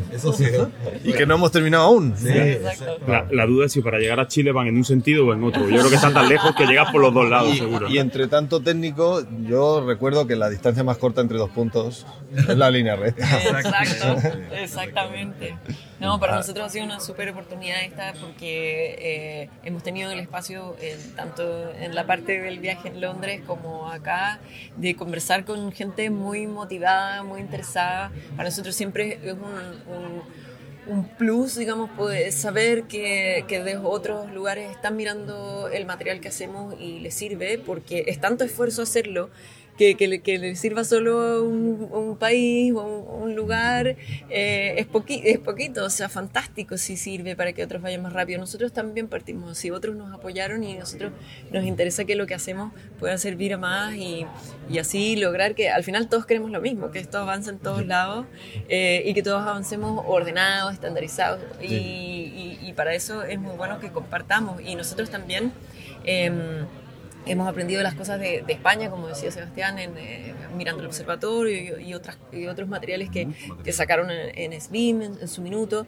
Eh, así que esperamos que esta colaboración continúe eh, en el futuro y, y- y vaya para los dos lados el, el- el apoyo y el conocimiento. Espera, vamos a explicar lo de la referencia porque nosotros lo sabemos, pero ellos, quien nos escuche, no sabe a qué nos referimos con lo de esta gente, el producto estrella de todo Ubin, que habéis, ha sido vuestra ponencia. Ayer estabais en Londres. Ayer estábamos en Londres, estuvimos toda la semana en Londres Ajá. en reuniones con la red BIM de gobiernos latinoamericanos, con la Global BIM Network y, y también con, con empresas e instituciones de... Llegaron anoche, Exacto. esta mañana nos han deleitado y ahora la vuelta, Mañana nos vamos a, A Madrid. por eso decía lo de la línea recta.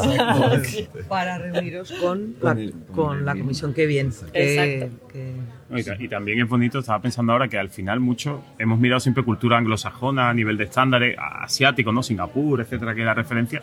Y ahora que tenemos la oportunidad de que un país hispanohablante, una cultura muy parecida, oye, pues parece como que puede ser más sencillo trasladar la idiosincrasia propia de- del país a la cultura. Vamos, yo no tengo la suerte de conocer Chile, pero entiendo que tendremos muchos puntos Eso hay en que común. cambiarlo. Ya, ya, por eso. Entonces, tendremos muchos puntos en común, así que es también una oportunidad, pues que eso, que el, el ministerio o la, la gente del ministerio pues tenga un referente como, ya no porque los españoles no sabemos hablar inglés y entonces nos cuesta traducir, ¿no? Sino que ya por lo menos culturalmente That must be you, gentlemen. I can perfectly speak English. Qué maravilla. No, por eso, pero que, que al final eso, tener, ya no por el hecho del idioma, ¿no? sino que culturalmente tengamos más lazos, pues creo que es una buena oportunidad de, de aprender y entiendo que muchos de los problemas que habréis sufrido o padecido vosotros, muchas de las soluciones que hayáis aplicado, son, vamos a decir, fácilmente trasladables a, nuestro, a nuestra cultura o a nuestra localización, ¿no? nuestro entorno. Así que bueno, tomamos buena nota y, y espero que vaya todo para adelante. Bueno, pues Carolina, Sebastián, María, muchas gracias por habernos dedicado 20 minutillos, casi nada. Que, que casi un poco más y hacemos más que la ponencia con, con todo esto. Pero eso, nada, muchísimas gracias por todo y un placer haberos escuchado en persona, en el escenario y, y en persona ahora aquí en la distancia corta. Gracias a ustedes por la invitación y por, por tomarnos nota. Muy bien, muchas gracias. Gracias. Nicola Furiono. Furcolo. Furcolo. Tú dices Nicola y ya está más fácil. Solo decimos eso. Nicola y Roberto, ya. Y esta va a ser la entrevista que más hemos preparado de, de todo el programa. Una de la tarde, sábado, terminando Ubin y nuestros amigos del capítulo 5, creo recordar, en aquel momento era ACA y se ha transformado en un ACAverso, aunque a la gente le gusta, a Marco le gusta decir ecosistema, yo soy más de TVOs. Y tenemos con nosotros a Roberto Natale y Nicola Fur... Furcolo. Ujú, Bienvenidos. Gracias, muchas gracias. Gracias. Uno- Unos clásicos de Ubin, ¿no? Que ya lleváis ya unas pocas de, de ediciones, ¿no? Sí, desde el 2017 creo. Sí. Fue la primera vez, me parece que sí. Sí, sí. Ya- 2017. Ya tenemos seis años. Ya soy. y, y seguís teniendo ganas de venir. Sí, claro que sí. Es un buen encuentro para nosotros. Maravilloso. Pues bueno, queríamos hablar un poco, porque claro, como dice José, está el, el Acaverso, que tenéis de todo. Yo creo que cada año aparece algo nuevo. Y bueno, hace nada, apenas una horita y media, habéis planteado una, una comunicación sobre el tema de GIS, ¿no? la plataforma nueva. Y bueno, contarnos un poquito algo. ¿Por qué? ¿Por qué, por qué meteros también en el GIS? ¿Qué, qué- necesidad había? Mm, Vale, pasamos rápido al GIS y sobre el AK Versus, que me gusta, pues sacaremos una guía una, pa- para no perdernos. Pues volviendo al GIS y, y a la comunicación de hoy, pues sí, efectivamente hemos tratado dos temas importantes y interesantes que son el GIS, integración entre GIS y OpenBeam y le hemos presentado algo yo creo muy novedoso porque prevemos una integración bidireccional dinámica entre nuestra plataforma BIM que acoge modelos sobre Op- OpenBIM y FC con plataforma GIS. En el caso puntual ha sido la plataforma de Esri, ArcGIS, porque este tipo de tecnología eh, se ha empezado oh, con la colaboración de Esri Italia y bueno, seguramente, posiblemente puede ser un planteamiento también hacia otras plataformas GIS. Y es importante porque abarca la dimensión territorial o geoespacial del GIS, que tiene más historia y vida del BIM, ¿no? Sí, el desde GIS venía ya antes del BIM, pero todos se quieren conectar y comunicar con el BIM, ¿no? Y es importante que lo hagan BIM y GIS. Yo, te quería preguntar eh, por qué, por qué Esri, por qué Argis, eh, no tanto por qué, como qué aporta esa elección un poco particular. Yo recuerdo vuestra eh, presentación el año pasado, o, una de ellas, en la que, mm, eh, bueno, pues presentabais un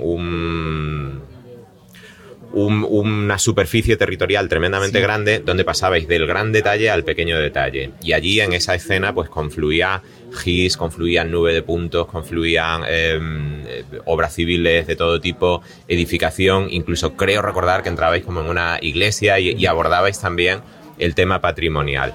¿Ahí ya estabais utilizando esa colaboración con Esri o aquello era una conexión a, a un servidor de mapas? Em, No, no recuerdo, no recuerdo. Así que os pregunto eso y aprovecho para preguntaros, eh, ¿qué aporta el, em, ese convenio con Esri tanto para el usuario GIS, el que llegue al modelo BIM a través de una interfaz GIS, como al contrario? Bueno, lo que vimos, eh, lo que vimos el año pasado era um, una, era un, un mapa territorial en donde había modelo, como dijiste tú, de, de nube de puntos, de modelo BIM, había varias cosas y era un mapa territorial, un Google Maps. Me parece que ahí arriba montamos todo, así que ahí no, Ahí no era- estaba. todavía no estaba uh, ArcGIS. Uh, ¿Por qué lo hicimos con ellos? Porque empezó una colaboración entre Esri Italia y AK Software y empezamos de esa forma. um, bueno, eh, ArcGIS está muy avanzado, está muy eh, completo, tiene, tiene muchos usuarios que utilizan esta solución en Italia, pero creo en el mundo, creo. Y bueno, eh, empezamos de esa forma. No sé decirte si mañana será abierto a, a soluciones eh, open, eh, QGIS, lo, lo que sea. ¿no? Eso no lo sé. Empezamos de esa forma porque con ellos tenemos colaboración. Eso es lo único que te puedo decir, porque no sé realmente cómo se evolucionará. eh, así, ahora está, estamos empezando en esto. Se, ha, se ha presentado esta solución, creo que ahora, hace una Menos de semana. un mes. Un mes, hace algunas semanas, sí, menos de un mes. Y bueno, así que es algo en desarrollo. Vamos a ver cómo se, cómo se evolverá la, la cosa y... Hay que Sí, empezar sí, por hay un que lado. Y Hay que empezar, Se ha es. marcado un poco el cuadro, es. el marco tecnológico y se ha hecho en este caso con este partner. Es para empezar. Pregunta, No, yo discul- disculparme porque eh, he dicho episodio 5, somos técnicos, hay que ser precisos, y era episodio 15. 15. Ah, ¿Vale? ok. ¿Y cómo te lo acordaste ahora? Pues sí, sí. ¿Lo pensaste? Digo, no, no me Porque cuadra, no me cuadra. miraste, no miraste nada. Sí, no, lo, no miro, tiene- no, lo he mirado en un momento. Ah, ok, En, en ok, ese no me di cuenta. lo teníamos más fácil. Se habló sobre todo de edificios. Aquí Es en verdad. Turquía. Es Ahora. Es que, acá- es que habéis pasado de ser una empresita, bueno, siempre acá siempre ha sido grande, pero Edificios era programita ameno, hacía a lo que se ha convertido, que es un gigante. mm, Yo tengo aquí el, el catálogo. Roberto, coge tú el, Sí, sí. el micro. Voy a abrir el catálogo porque, claro, cada vez que se abre vuestro catálogo, catálogo 2023, y empieza uno a leer por aquí, igual meto la pata. No son aplicaciones nuevas, pero Project Management, eh, Facility Management, eh, GIS, Digital Twin, Cam- bueno, Common Data Environment, sí, pero em, no deja uno de sorprenderse con aplicaciones nuevas. Y yo creo que precisamente em, en esta cuestión, el Facility Management, ahora hablaremos también de IFC 4.3, el mundo civil está de enhorabuena, ¿no? Con la inminente aprobación oficial de ese formato, pero vosotros estáis poniendo ya toda la carne en el asador con el IFC 4.3. IFC 4.3 FM, ¿nos contáis qué, qué- qué ha pasado en ACA con- en, en- en torno a este tema durante el último año? Vale, perfecto. Empe- empezando por FM, por Facility, que además es un topic es- de este año. Y mm, hasta el año pasado no teníamos una nuestra propia plataforma Gmao de Facility. Y gran novedad importante de ACA ha sido la incorporación en nuestras soluciones, a través de otra partnership, de una plataforma Gmao que igualmente es una plata- plataforma sólida, con una historia, una trayectoria muy larga y que venía ya antes del BIM. Y como antes hablábamos del GIS, también pues con el Facility, pues eh, las plataformas de Facility miran al BIM, el BIM mira al Facility y hay que poner eh, en conexión estas dos cosas. Y nos hemos preocupado por esto. El primer paso ha sido eh, implementar, bueno, nosotros mismos una plataforma tradicional de Facility que presentamos y que se puede utilizar independientemente del BIM. Y lo hemos hecho también y sobre todo para poder eh, conectarlo a los modelos IFC y también modelos IFC 4.3. Eh, para poder dar una solución al cliente ya integrada que prevé Common Data Environment, gestión de modelos BIM ya conectados a una plataforma Gmao. O- o- pero un aspecto importante es que eh, nos preocupamos de poder conectar eh, nuestra plataforma BIM también con otros Gmaos a, a través de un conector. Esto, otra vez, de la misma forma que decíamos antes con el GIS, para que el mundo facility comunique, digamos, para que el modelo digital eh, en formato OpenBIM incluya la información, las operaciones, digamos, propias del facility management. Estas operaciones se realizan sobre cualquier tipo de IFC, puede ser eh, building o infra. Uh, yendo al 4.3 infra, pues esto es muy importante, como decíamos, porque uh, el nuevo formato extiende los beneficios del IFC, que sabemos todos cuáles son, a, a, los varios dominios de infraestructuras. Ponle bridge, road, carreteras, puentes, túneles, puertos.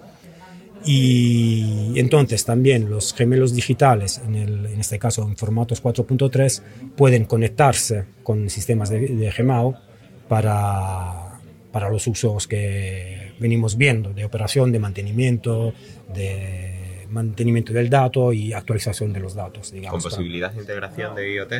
También, por supuesto, porque es otro aspecto imprescindible, uh, bueno, imprescindible, que, que va a, a, estructurar y hacer un cuadro completo. Avisamos de que se acerca aquí al grupo José Luis de la Rocha y tiene micro abierto para intervenir si lo estima procedente. Como hemos visto en un sitio, el servicio técnico del servicio técnico de ACA. Hola, ¿qué tal? ACAFAN, ¿no? Sí. Que, que este año, como el año pasado, José Luis nos ha dado otra masterclass en nuestro stand sobre edificios y no solo, también inteligencia artificial. Sobre Heritage BIM. Heritage BIM. Entonces, prevemos ponerlo en la programación de los BIM de ACA eso, en el programa una más un horario para yo organizarme y no estar improvisando he hecho dos sesiones porque he hecho esta mañana otra de nube de punto y, sí, sí, te he visto, te visto, y, te, y me, me, ocupáis todo el win apoyamos esa moción ¿eh? no, luego. Oye no te sorprende estábamos hablando de que el catálogo de ACA cada vez más grande sí. y ¿qué tienes tú que decir? ¿te sientes abrumado con el acaverso?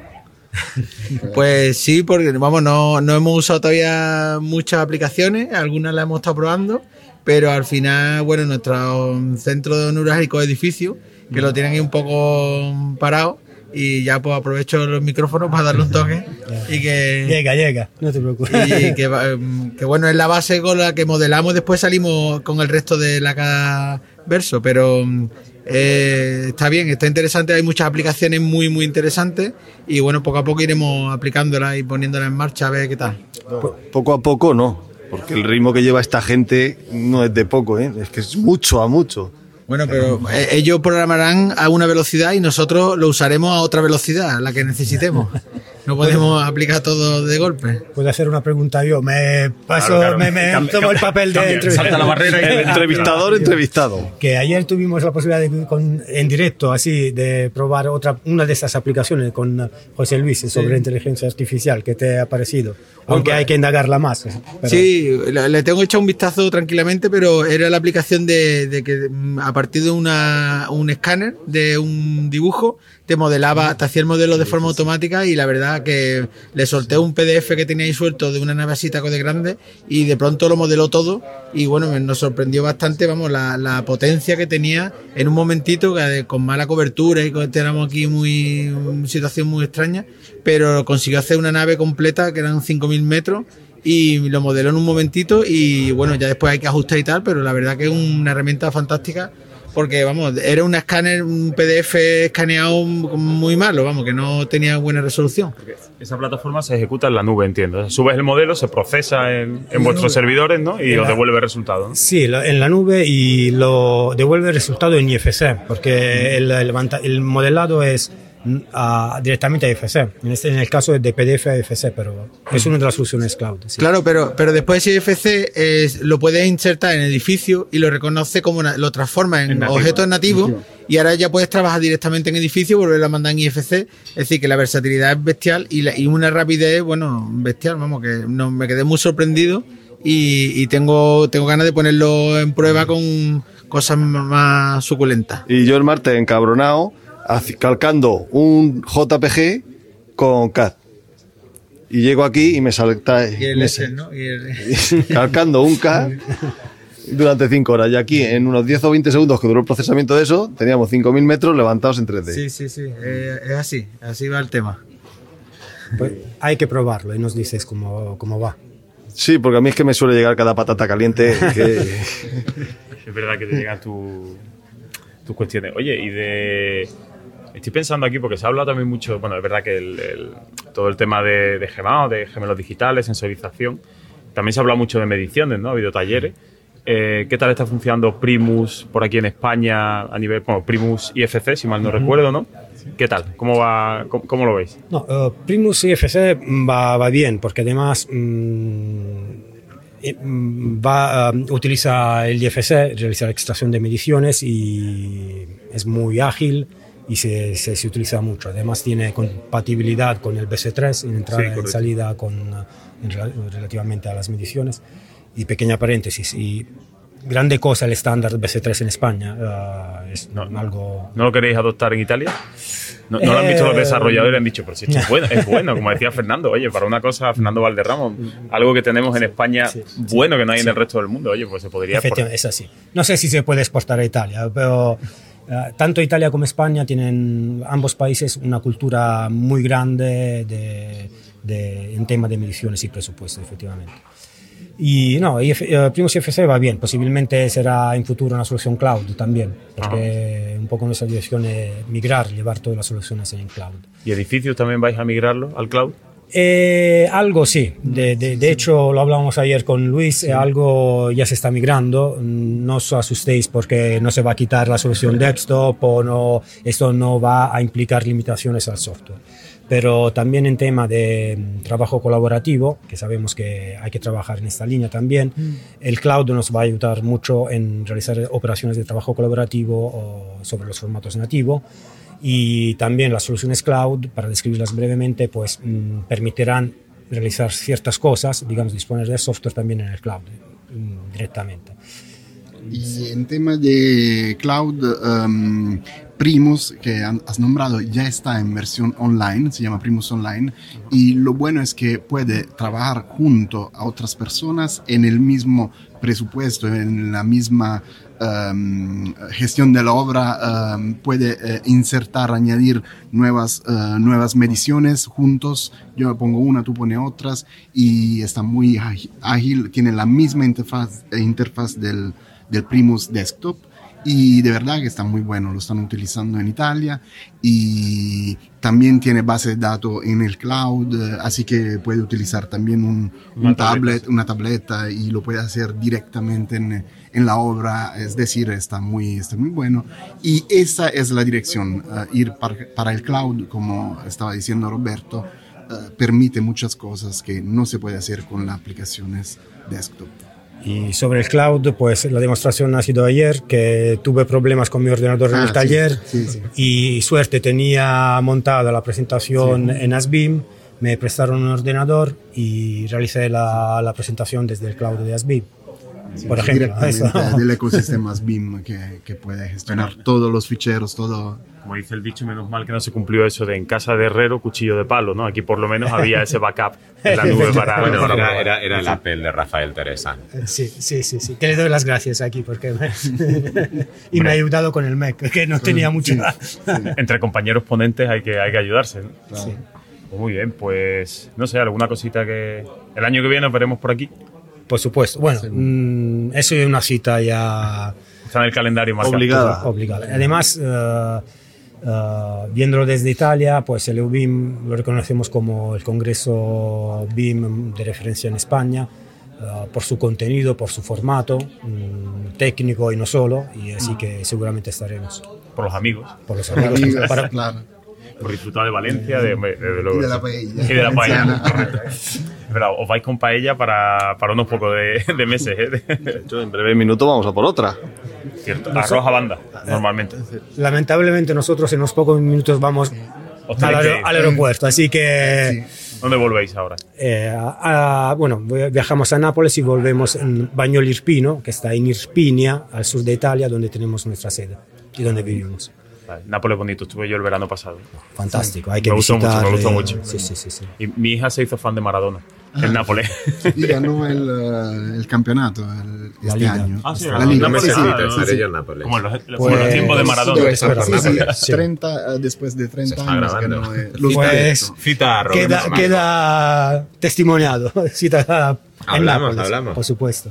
Pues muchísimas gracias, con más razón si os tenéis que ir. eh, muchísimas gracias por atendernos, por vuestra fidelidad, por la fidelidad de acá a Eubin, que es bueno para todos y, y buen viaje. Gracias, gracias a viaje. vosotros. Gracias. Tema talibán, no puede hablar. Lo que le pasaba a María Pascual, no podía hablar. Ah, coño, que Algo contaremos. No, no, pero evidentemente que Pues usuario. claro, antes, antes hemos tenido a José Luis de la Rocha hablando con los de ACA, pues tú eres usuario. ¿Tú conoces Mamba? Sí, Eh, claro. es usuario. ¿Es usuario de Mamba? El primero, además, Sí. o de los primeros. Sí, de- yo hice la formación diciembre pasado y dije. Y ahí ingeniero, tiene cojones, ¿El primero lo compró o de los primeros? Sí, sí, sí, sí. sí. Bueno, por algo se nos ocurre, ¿no? Dale, venga.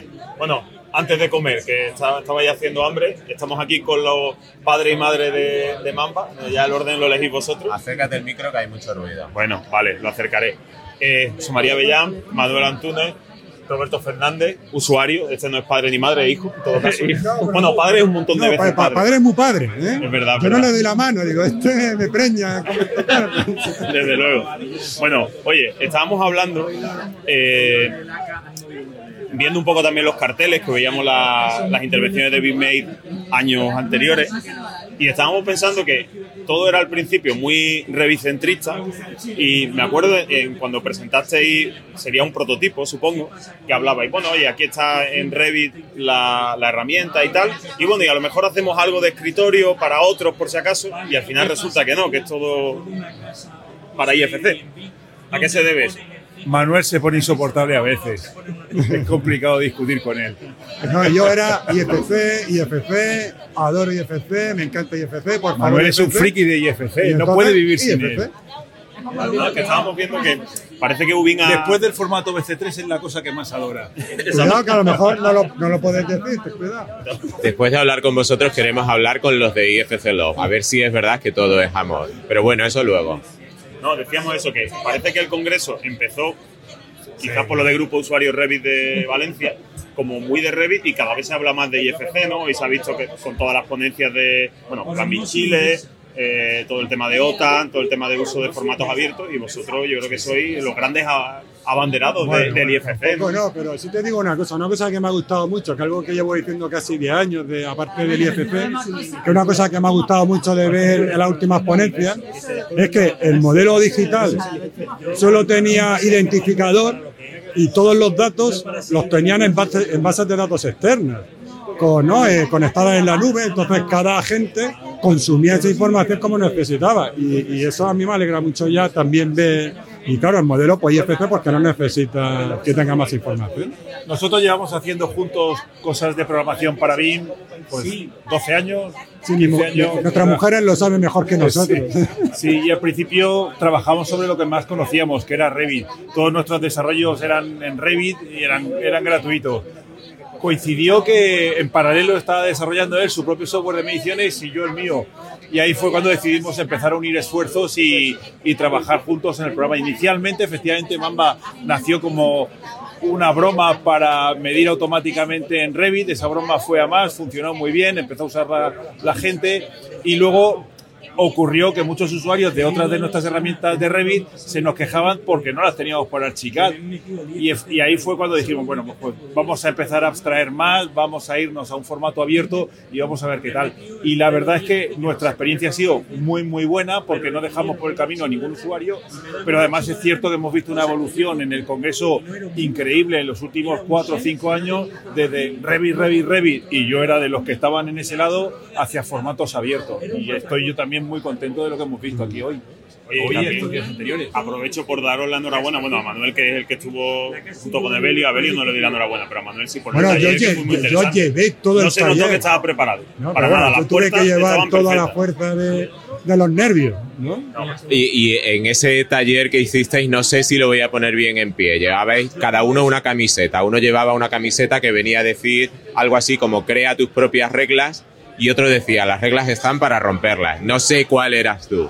Al final, el, el- digamos que el nativo de Mamba lo alimenta un IFC y un conjunto de reglas.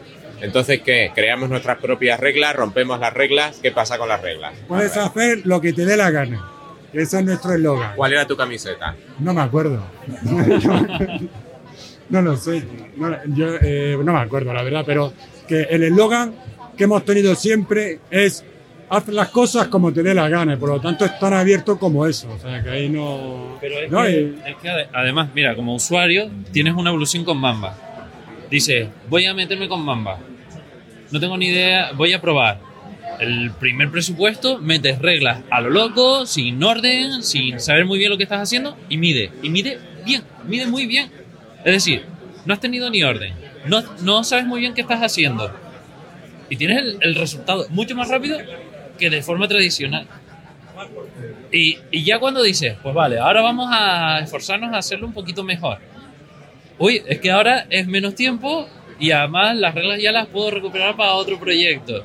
Y cuando ya empiezas a decir, pues vale, pues ahora quiero meter pues gestión de residuos y bueno, que es la- un poco la evolución que hemos tenido nosotros, de hacer una base de, precios un poco a lo loco para que nos funcione todo bien. Decir, pues ahora quiero meter gestión de residuos, pues ahora quiero que, que el estudio de seguridad de salud no salga automático, que el, que el estudio de gestión de residuos es automático. Y empieza a evolucionar, a evolucionar hasta que llegas otro año al Congreso, te hablan ellos de conceptos paramétricos, te explota la cabeza, te levantas a las cuatro y media de hoy de la mañana y te pones a, a teclear para conseguir una partida paramétrica. Esa es la parte secreta que todavía no hemos contado porque Mamba ya supone un cambio muy fuerte como para con- contar todo lo que se puede llegar a hacer. Pero Robert, que ya lleva un año de rodaje y controla perfectamente la, la parte general, le hemos abierto otra ventana que provoca que se va allá a pasar los fines de semana sin Claro, dormir.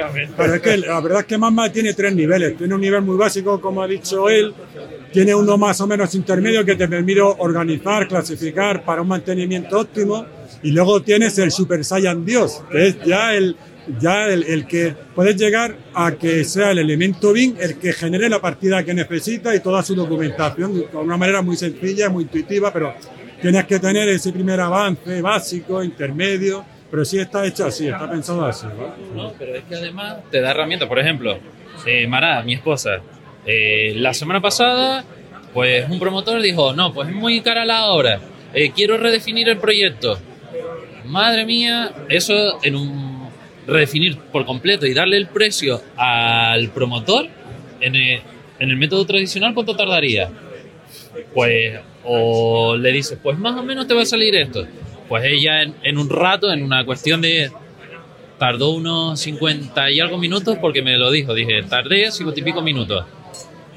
Tuvo un informe con seis opciones distintas con el presupuesto desglosado, con las partidas presupuestadas, medidas y decirle al cliente, pues te va a salir esto, esto y esto. Y con los constructores que habíamos eh, tanteado, pues te va a salir con el constructor 1 tanto, con el 2 tanto y con el 3 tanto.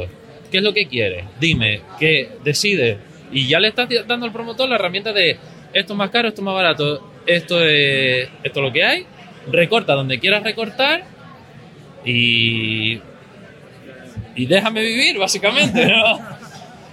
No, y estábamos hablando, o sea, bueno, vimos en el taller que tenía ahí, no sé la pestaña si estaba activa, la del tema del BCF.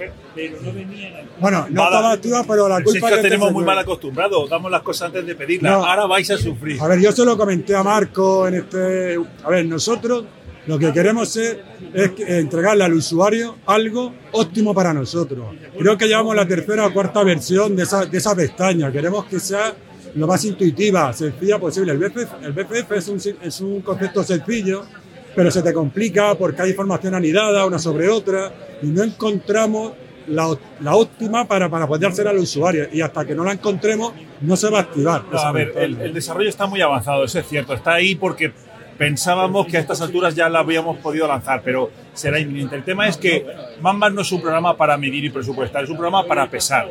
Pesa un proyecto, un diseño, en términos económicos, en términos de residuos, en términos medioambientales, en los términos que tú quieras, porque puedes jugar a meterle los datos con los que quieras operar lo pesas muy rápido. Entonces, eh, ¿qué necesitas con esa capacidad tan rápida de pesaje? Pues te pones a auditar los modelos rápidamente y detectas fallos. Detectas fallos de modelado, detectas fallos de, o, o despiste y necesitas comunicarte con el equipo de diseño para notificar pues, el, motor paramétrico que tiene Mamba de reglas es muy potente y, rápidamente se encuentran esos despistes. Bueno, pues necesitas esta herramienta de comunicación. Lo sabemos desde hace tiempo, lo hemos estado desarrollando.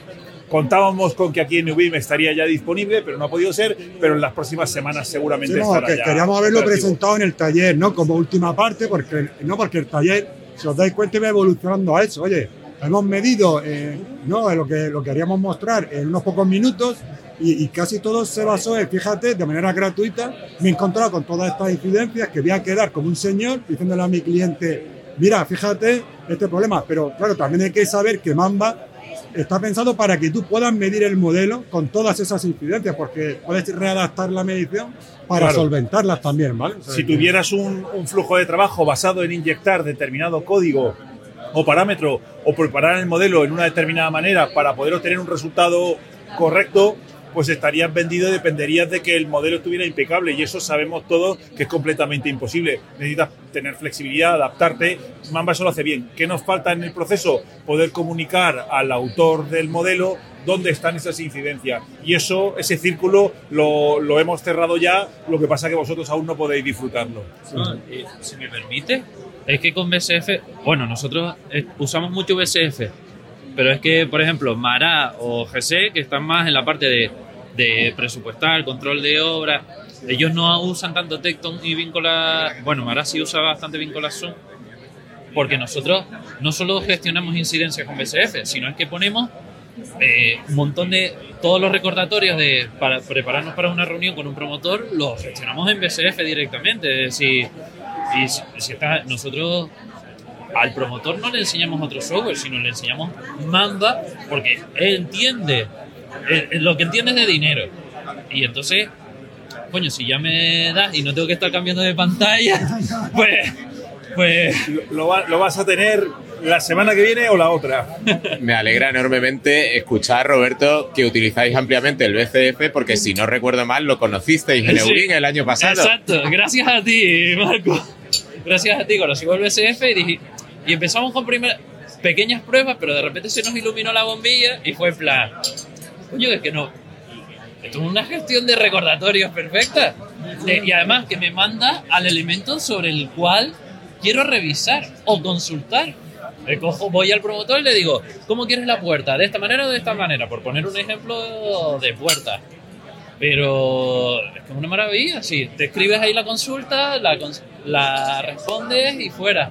Y tienes ahí una gestión. Y de incidencia es potentísimo. La verdad es que yo no sé si fue algo pretendido, pero el taller del otro día, que debía haber sido un taller de medición, ese es el objetivo prioritario de Mamba, acrónimo de mediciones automáticas de modelos BIM, AECO se convirtió o derivó en una especie de auditoría. Claro, es que eso es lo que, a ver, a nosotros nos suelen encargar empresas, como en este caso, que era una constructora que formaba parte de un flujo Las Planner System. Nosotros hicimos eso y ya la constructora no tuvo que hacer nada más. Solamente, ya, ¿cuál era realmente el trabajo de la constructora? Auditar con las reglas que la habíamos generado nosotros si las, reglas, si las mediciones eran correctas. ¿Por qué? Porque las mediciones no eran correctas porque la información no estaba correctamente clasificada. Yo una cosa que sí suelo ver en nuestro, eh, ¿no? en nuestro mundo BIM es que el BCF está muy cuadriculado a, las interferencias. Pero no, ni mucho menos. Yo he trabajado en coordinaciones BIM de grandes proyectos y lo que, bueno, tienes que hacerlo, pero donde más te centras es en que hay una serie de, como en un hospital que estuvimos en Avalenta, en el que era que, eh, que el quirófano tenía que tener su revestimiento correcto, su puerta correcta, los pasillos tienen que tener sus dimensiones correctas, que ahí lo gestionábamos con Solibri y eso es, vamos, eso es natural. Nosotros es algo que el DCF lo hemos utilizado muchísimo y somos conscientes desde el principio que había que hacerlo. Lo que pasa es que es lo que dice José María, ya lo estamos cerrando, ¿no? De- pero vamos, queda poco, queda muy poco. Y si no, que te lo diga aquí este señor que hay aquí mirando. Dice, Mamba es bueno. Y saliéndonos un poco de Mamba y volviendo al BCF. Eh, duda, pregunta, cualquiera que pueda. La- la- los BCF son incidencias sobre elementos del modelo. o grupos de elementos. ¿Puede haber una incidencia sobre un caso que me ha ocurrido? Tío, que te has dejado los inodoros sin meter. Claro, claro. No tienes la partida de yesos contemplada. Claro, a ver, nosotros, por ejemplo, esto que te he comentado a Valenta, es que, claro, yo solo veo BCF interferencias, ¿no? Y colisiones. Pero nosotros, una cosa que, se- que hacíamos, que es, Hospital de Alemania, era comprobar que se, que se cumplían las normas DIN. Por ejemplo, la 276, que es una codificación muy específica, que va, pues eso está muy bien para, porque es un BIN más natural. O sea, yo lo que menos hacíamos era el tema de colisiones, era todo y que la información era correcta, estaba bien clasificada y, y que cada sector tenía su codificación correcta y todo. ¿eh? O sea, que realmente... Aprovecho para meter cuña publicitaria. La Building Smart tiene publicado un apartado sobre uso de BCF y hay usos de BCF que ni siquiera se basan en el modelo. Tenemos un ejemplo de uso de revisión de un plan de ejecución BIM con BCF. Claro, claro. Claro, todo eso es cualquier cosa, dentro de cualquier cosa. Y a mí aún lo que me da un poco de pena es que no llego a ver todavía ese, esa bombillita del- de, ¿no? de nuestro entorno de, joder, si es que lo que ha dicho Roberto, que a mí me parece muy interesante, lo utilizo como recordatorio para que, no, para tenerlo ahí, o sea, que es una pasada, la verdad es que es muy interesante. Pues en la próxima versión, Mamba vendrá ya con un gestor de incidencias integrado que está ya, pero no, no Bien, está bien. habilitado, donde se pueden ver los objetos que se seleccionado, seleccionarlos tú, crear las incidencias de Mamba, recibirlas en Mamba y no sé si inmediatamente o a continuación con un servicio web que te permitirá publicar las alertas y recibirlas en remoto de manera que no tendrás que enviarla por soporte Sí, físico. a ver, la, idea es tener todas las opciones. Sí, a ver, a ver, sí, sí, a ver, nosotros vamos a dar todas las opciones. A lo mejor no las damos todas de golpe, pero la idea es que tú tengas tu archivo, que tú puedas utilizar eh, una, o sea, comunicarte con API, a- con BitCollab, o incluso en un futuro, le- no lo sé cuánto, si corto o largo plazo, darle a nuestros usuarios la posibilidad de que tengan su o sea, que podamos montar su propio servicio web en su propio CDE, para que no tengan que gastar el de tercero por temas de confidencialidad, ¿no? Nosotros nunca hemos sido ingenieros de software desarrollando software para vender. Hemos sido siempre técnicos que hemos usado el software de otros. De lo que hemos visto que no nos ha gustado, hemos aprendido y hemos acabado desarrollando nuestra herramienta. Y, y la usamos nosotros habitualmente en el mismo trabajo que cualquiera de vosotros hacéis normalmente. Entonces, lo que, lo que pretendemos que, que tengáis, la herramienta más útil que sea posible, porque es la misma herramienta que nosotros queremos usar para nuestros flujos de trabajo. O sea que el objetivo aquí es el mismo. No somos desarrolladores de software, somos técnicos que hemos usado software y hemos acabado haciendo la herramienta que siempre hemos querido tener. Sí, bonito, la- Sí. como un sueño que se cumple. Bueno, para mí sí, como aparejador, ¿eh? Ojalá lo hubiese tenido cuando era jefe de obra. Hubiese- hubiese- ¿Podremos hab- hablar algún día del Mamba Verso? ¿O nos vamos a quedar en ediciones? Bueno, eh, Facebook ya se pegó el batacazo cuando luego salió ChatGPT y diría que tendremos que tirar antes por inteligencia artificial que por el metaverso. Pero bueno, todo acabará llegando. Una de las cosas que mejor hacemos, creo yo, y Roberto a lo mejor da fe, es que escuchamos mucho lo que todos ellos nos van diciendo que necesitan o quieren. Sí, eso, eso doy fe, como dice José María, de, de decir, mira, por ejemplo, voy a poner un caso muy concreto. Yo le decía, mira, a mí me gustaría eh, poner comentarios, notas, lo que sea, de que la regla de medición me, me lea, poder relacionar este parámetro que tengo en el modelo para generar una línea de medición y tener una partida con varias líneas de mediciones con un comentario que pueda evolucionar en función de lo que lea en el modelo. Y al poco lo tenía ya disponible. Y vamos, yo por lo menos las sugerencias que he hecho se me han escuchado. Porque No te acostumbres. No, pero porque ha resultado interesante. Nosotros tenemos como una especie de reuniones semanales en las que nos sentamos, vemos, analizamos las sugerencias y si realmente las vemos útiles y tal, oye, pues claro, eso va a caer de cajones en Mamba. Ahora, a ver, hay algún cliente que nos dice algo muy específico de un proyecto específico y decimos, mira, va a ser que no, ¿va? demasiado local. Claro, claro.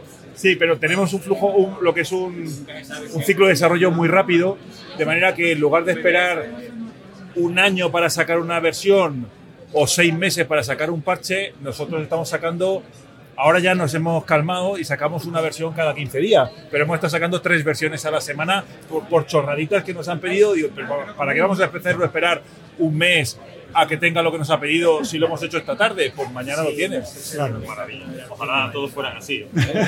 Como Mamba mola, Pues sí. Oye, pues nada, os dejamos comer, verdad. Muchas gracias a los tres. Y nada, nos seguimos viendo el año que viene seguro, ¿no? Wii. Por supuesto, a no ser que como solo un COVID hará que yo no venga. EUV. Muy bien. Venga, pues salud para todos entonces. muchas gracias. un abrazo. A ver, ¿qué quieres saber?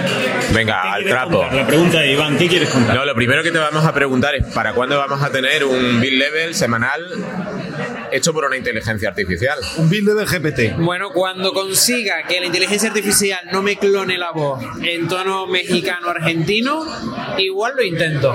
Estimación en meses. Eh, No debería más de... Después del verano debería estar resuelto ya, sí. Pero solo como, solo como dato para todos los que están escuchando podcast, ya hay gente que está haciendo podcast que se hacen solo. Es decir, configura una inteligencia artificial y le dice, leme estos feeds de noticias y te meto 25 feeds de noticias, por ejemplo, de inteligencia artificial, para que sea más meta selecciona las noticias más relevantes, las resume, me las pasas a audio, generas un MP3 y me lo pones en un feed de Spotify. Y hay una inteligencia artificial creando un podcast diario de 3 minutos en inglés. Hablando sobre la noticia del día, eso ya existe, eso ya, ya está. Y se está haciendo en plan eh, un poco chapucero, con truquitos y tal, pero eso de aquí a un año va a haber mucho contenido, va a haber una explosión de contenido, un poco basura, pero una explosión de contenido que realmente no hay un alma detrás. De aquí a un año tendremos que elegir entre una inteligencia artificial o una estupidez natural, ¿no? Claro. Nosotros apuntamos más bien a los segundos. Se, se va a poner en valor el contenido en el que la gente invierte tiempo. Lo imperfecto. Ojo, me, me parece bien. Oye, ¿qué tal, Iván? ¿Qué te ha parecido Eubim? El Eubim. Este año es que habéis estado en todo. Bueno, como parte Sí. de Berrilán habéis estado en. La verdad que como Berrilan hemos tenido mucha presencia, estamos muy contentos. Yo hice una ponencia sobre ella, ya que estamos, Correcto, no se nota que, De ahí no se nota que es el De tema. ahí la pregunta. Y, y la verdad es que no confiaba mucho en que fuera a ser un tema que tuviese mucho interés, mucha repercusión, porque nos salimos mucho, ¿no? Hemos hablado de la IA en, en- en general, explicando los principios y sin hablar mucho de BIM. Y mm, todo el mundo que se ha acercado, se ha acercado para felicitarme, que le había gustado mucho, que lo había entendido, que, que bueno. Así que muy, muy contento. Yo aprovecho y te lo digo ahora, de verdad. Eh, más se lo estuve comentando, no sé, con alguien hablando y le dije, me ha parecido muy interesante porque le ha dado contexto para que la gente entienda que esto no es algo, no es una moda nueva, sino que tiene un trasfondo, tiene una historia y aprovecho y te felicito porque de verdad me pareció una ponencia fantástica para, para introducir como primer, yo creo que será del primer año, ¿no? Que se ha hablado de IA, Sí, casi exacto, casi, ¿no? sí. Con, un mínimo de seriedad quizás. Pues, Eh, muchas tuvimos, gracias. tuvimos la, la ponencia, la comunicación de Jesús Valderrama el año pasado y ha aplicado la comunicación con un modelador, con Revit, pero bueno, es la primera vez Fíjate, que se fíjate, afronta directamente. Fíjate, el- el- la comunicación de Valderrama el año pasado era de cómo él ya estaba jugando con GP3, con GPTs, cuando nadie lo conocía. Y a raíz del chat GPT y la explosión, ahora todo el mundo ha puesto el foco en eso. Pero una de las cosas que quería contar en, en esa ponencia es que esto de la inteligencia artificial no es de noviembre. Hay mucha gente trabajando y en productos muy interesantes que enseñamos en la ponencia, que esto lleva muchos años. Lo que bueno, ahora se ha viralizado, igual que se viralizará de nuevo en dos semanas cuando Apple presente la Reality Pro, se volverá a viralizar el AR y el, Ah, y el ayer- MR que está un poco de capa caído. Ayer lo, lo comentamos con, con Iván de VT Lab. Hablamos de eso, de oye, ¿qué pasa el 5 de junio? Que Apple diga ya, oye, vamos a meter, eh, vamos a darle caña. ¿Qué va a pasar cuando Google se meta en serio y empecemos a ver algo no, masivo? GPT puede ser masivo, pero que lo vean el día a día, que lo tengan en el teléfono. ¿Qué crees tú que puede pasar? Bueno, pues justamente la semana pasada en el Google I.O., que es el evento que hace para desarrolladores, siempre hacen una presentación inicial de dos horas que no es para desarrolladores, que, que todo el que tenga tiempo que la vea. Si no tiene dos horas, hay un resumen de 10 minutos. Y de esas dos horas, una hora y 45 fue inteligencia artificial. Se veían ejemplos de cómo están metiendo BART, que es la inteligencia artificial pequeñita en Google. Problema, en la Unión Europea no la podemos disfrutar porque con la RGPD quieren tenerlo todo muy atado antes de meterse. Pero- puertas al campo. Pero sí, pero eh, estamos en un momento que cada mes hay novedades y es apasionante, ¿no? Qué bien. Pues, no sé, una cosa, oye, que te pillamos, bueno, tienes tiempo, ¿no? No, no Sí, te vas sí. todavía, ¿no? Vale, sí, vale. me voy, el avión sale a las 7, son las 5. Ah, bueno, entonces hay margen aquí. Eh, estábamos hablando, porque le hemos preguntado a la gente de Mamba hace un rato, que parece como que el EUBIN empezó muy hablando mucho de Revit, muy centrado en herramientas, incluso en modelado, te diría, y ahora parece que ahora todo el mundo le gusta el IFC o lo tolera. ¿Cómo has visto tú ese cambio? ¿Por qué, cre- por qué crees que ha sido? Por un lado veo una, un, un doble rasero, porque nadie quiere hablar de Revit, se hace siempre el chascarrillo de un modelador muy famoso, pero nadie tiene reparo en hablar de Esri, en hablar de AK, en hablar de Difficius, en hablar de Dalux, en hablar... Entonces, parece que los modeladores es de lo único de lo que está mal visto poner nombres y apellidos, pero de todas las demás herramientas que estamos muy orgullosos de empezar a usarlas, ponemos nombres, apellidos, padres y, y abuelos, ¿no? Entonces ahí veo un doble rasero en cuanto, oye, si usas Revit, dilo claramente, igual que dice claramente que estás usando Esri para hacer GIS o que estás usando JSON o lo que sea. Eso por un lado.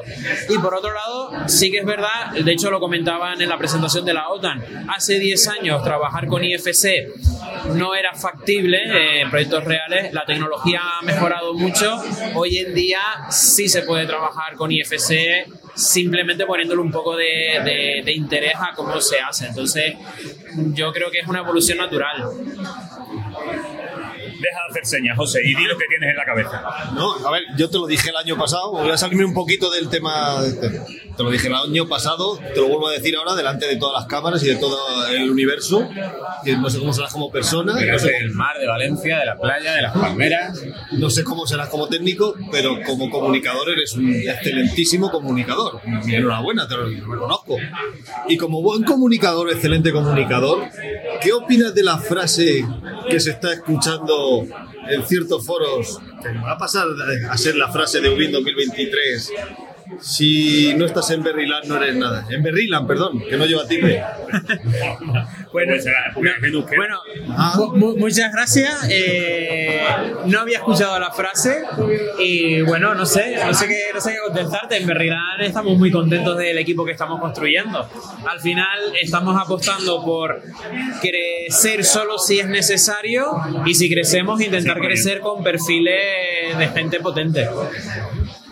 Bueno, ya lo siguiente es buscar a David y decirle, ¿Berrilan o Berrilan? Pues yo estoy con la mía, yo mi cuadratura a mí me enseñaron que aguda en ese vocal. Pero es que Berri- hasta donde yo sé, Berrilán es una palabra euskera, no es en castellano. Vale, sí.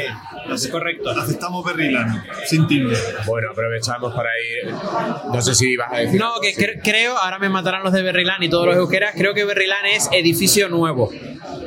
Ber- Berry es nuevo, que sí. creo que Berry es nuevo. Y Lan no sé muy bien de dónde vendrá, pero sí es cierto. Y el año que viene te esperamos seguro, ¿no? Por supuesto, estamos, de hecho estamos ya reservando hotel porque lo, lo peor del EUBIM es conseguir un alojamiento decente en unas fechas en las que Valencia está a tope. Yo te adelanto que yo jueves por la noche miré y había ciertos sitios que no te daban fecha ya. Habrá que esperarse más adelante. No, no, nosotros por insistencia de José teníamos el hotel reservado en noviembre. Pues muy bien, o sea, han sido unos cracks. Noviembre, ojo cuidado. Sí, sí, sí. Y, y desde otro evento, o sea, de, de Vin en Vin y tiro porque me vin. Cuando en la cena de Ovinras, no, bueno, aquello era. Ah, claro, fue en Madrid, En claro. Madrid. Estuvimos en la cena de, de Vinras, claro, es cierto. es cierto, claro. O sea, esto es de Vin en Vin y tiro porque me vin. Bueno, ¿algún otro evento de referencia que nos puedas decir para este año? ¿Queda algo? Eh, bueno, siempre tenemos Vinexpo, Reveal y demás que son ferias, pero bueno, no tienen nada que ver con lo que Es se genera ¿no? en el EUBIN. Lo dije hoy, ¿no? Que el EUBIN- había un momento que estábamos cerrando el EUBIN, teníamos encima del escenario a, a Carolina y a Sebastián de Plan BIN Corfo, teníamos a dos BIN managers de los cuarteles generales de la OTAN, teníamos a técnicos de TIPSA, a la gente de IBIM, o sea, eh, era impresionante y hoy concretamente el sábado ha sido increíble las ponencias y el nivel. Mucha envidia en lo público de Plan, BIN, mucha envidia en lo privado de, de todos los demás y yo creo que el evento de referencia EUBIN 2024, eso es lo que te puedo decir.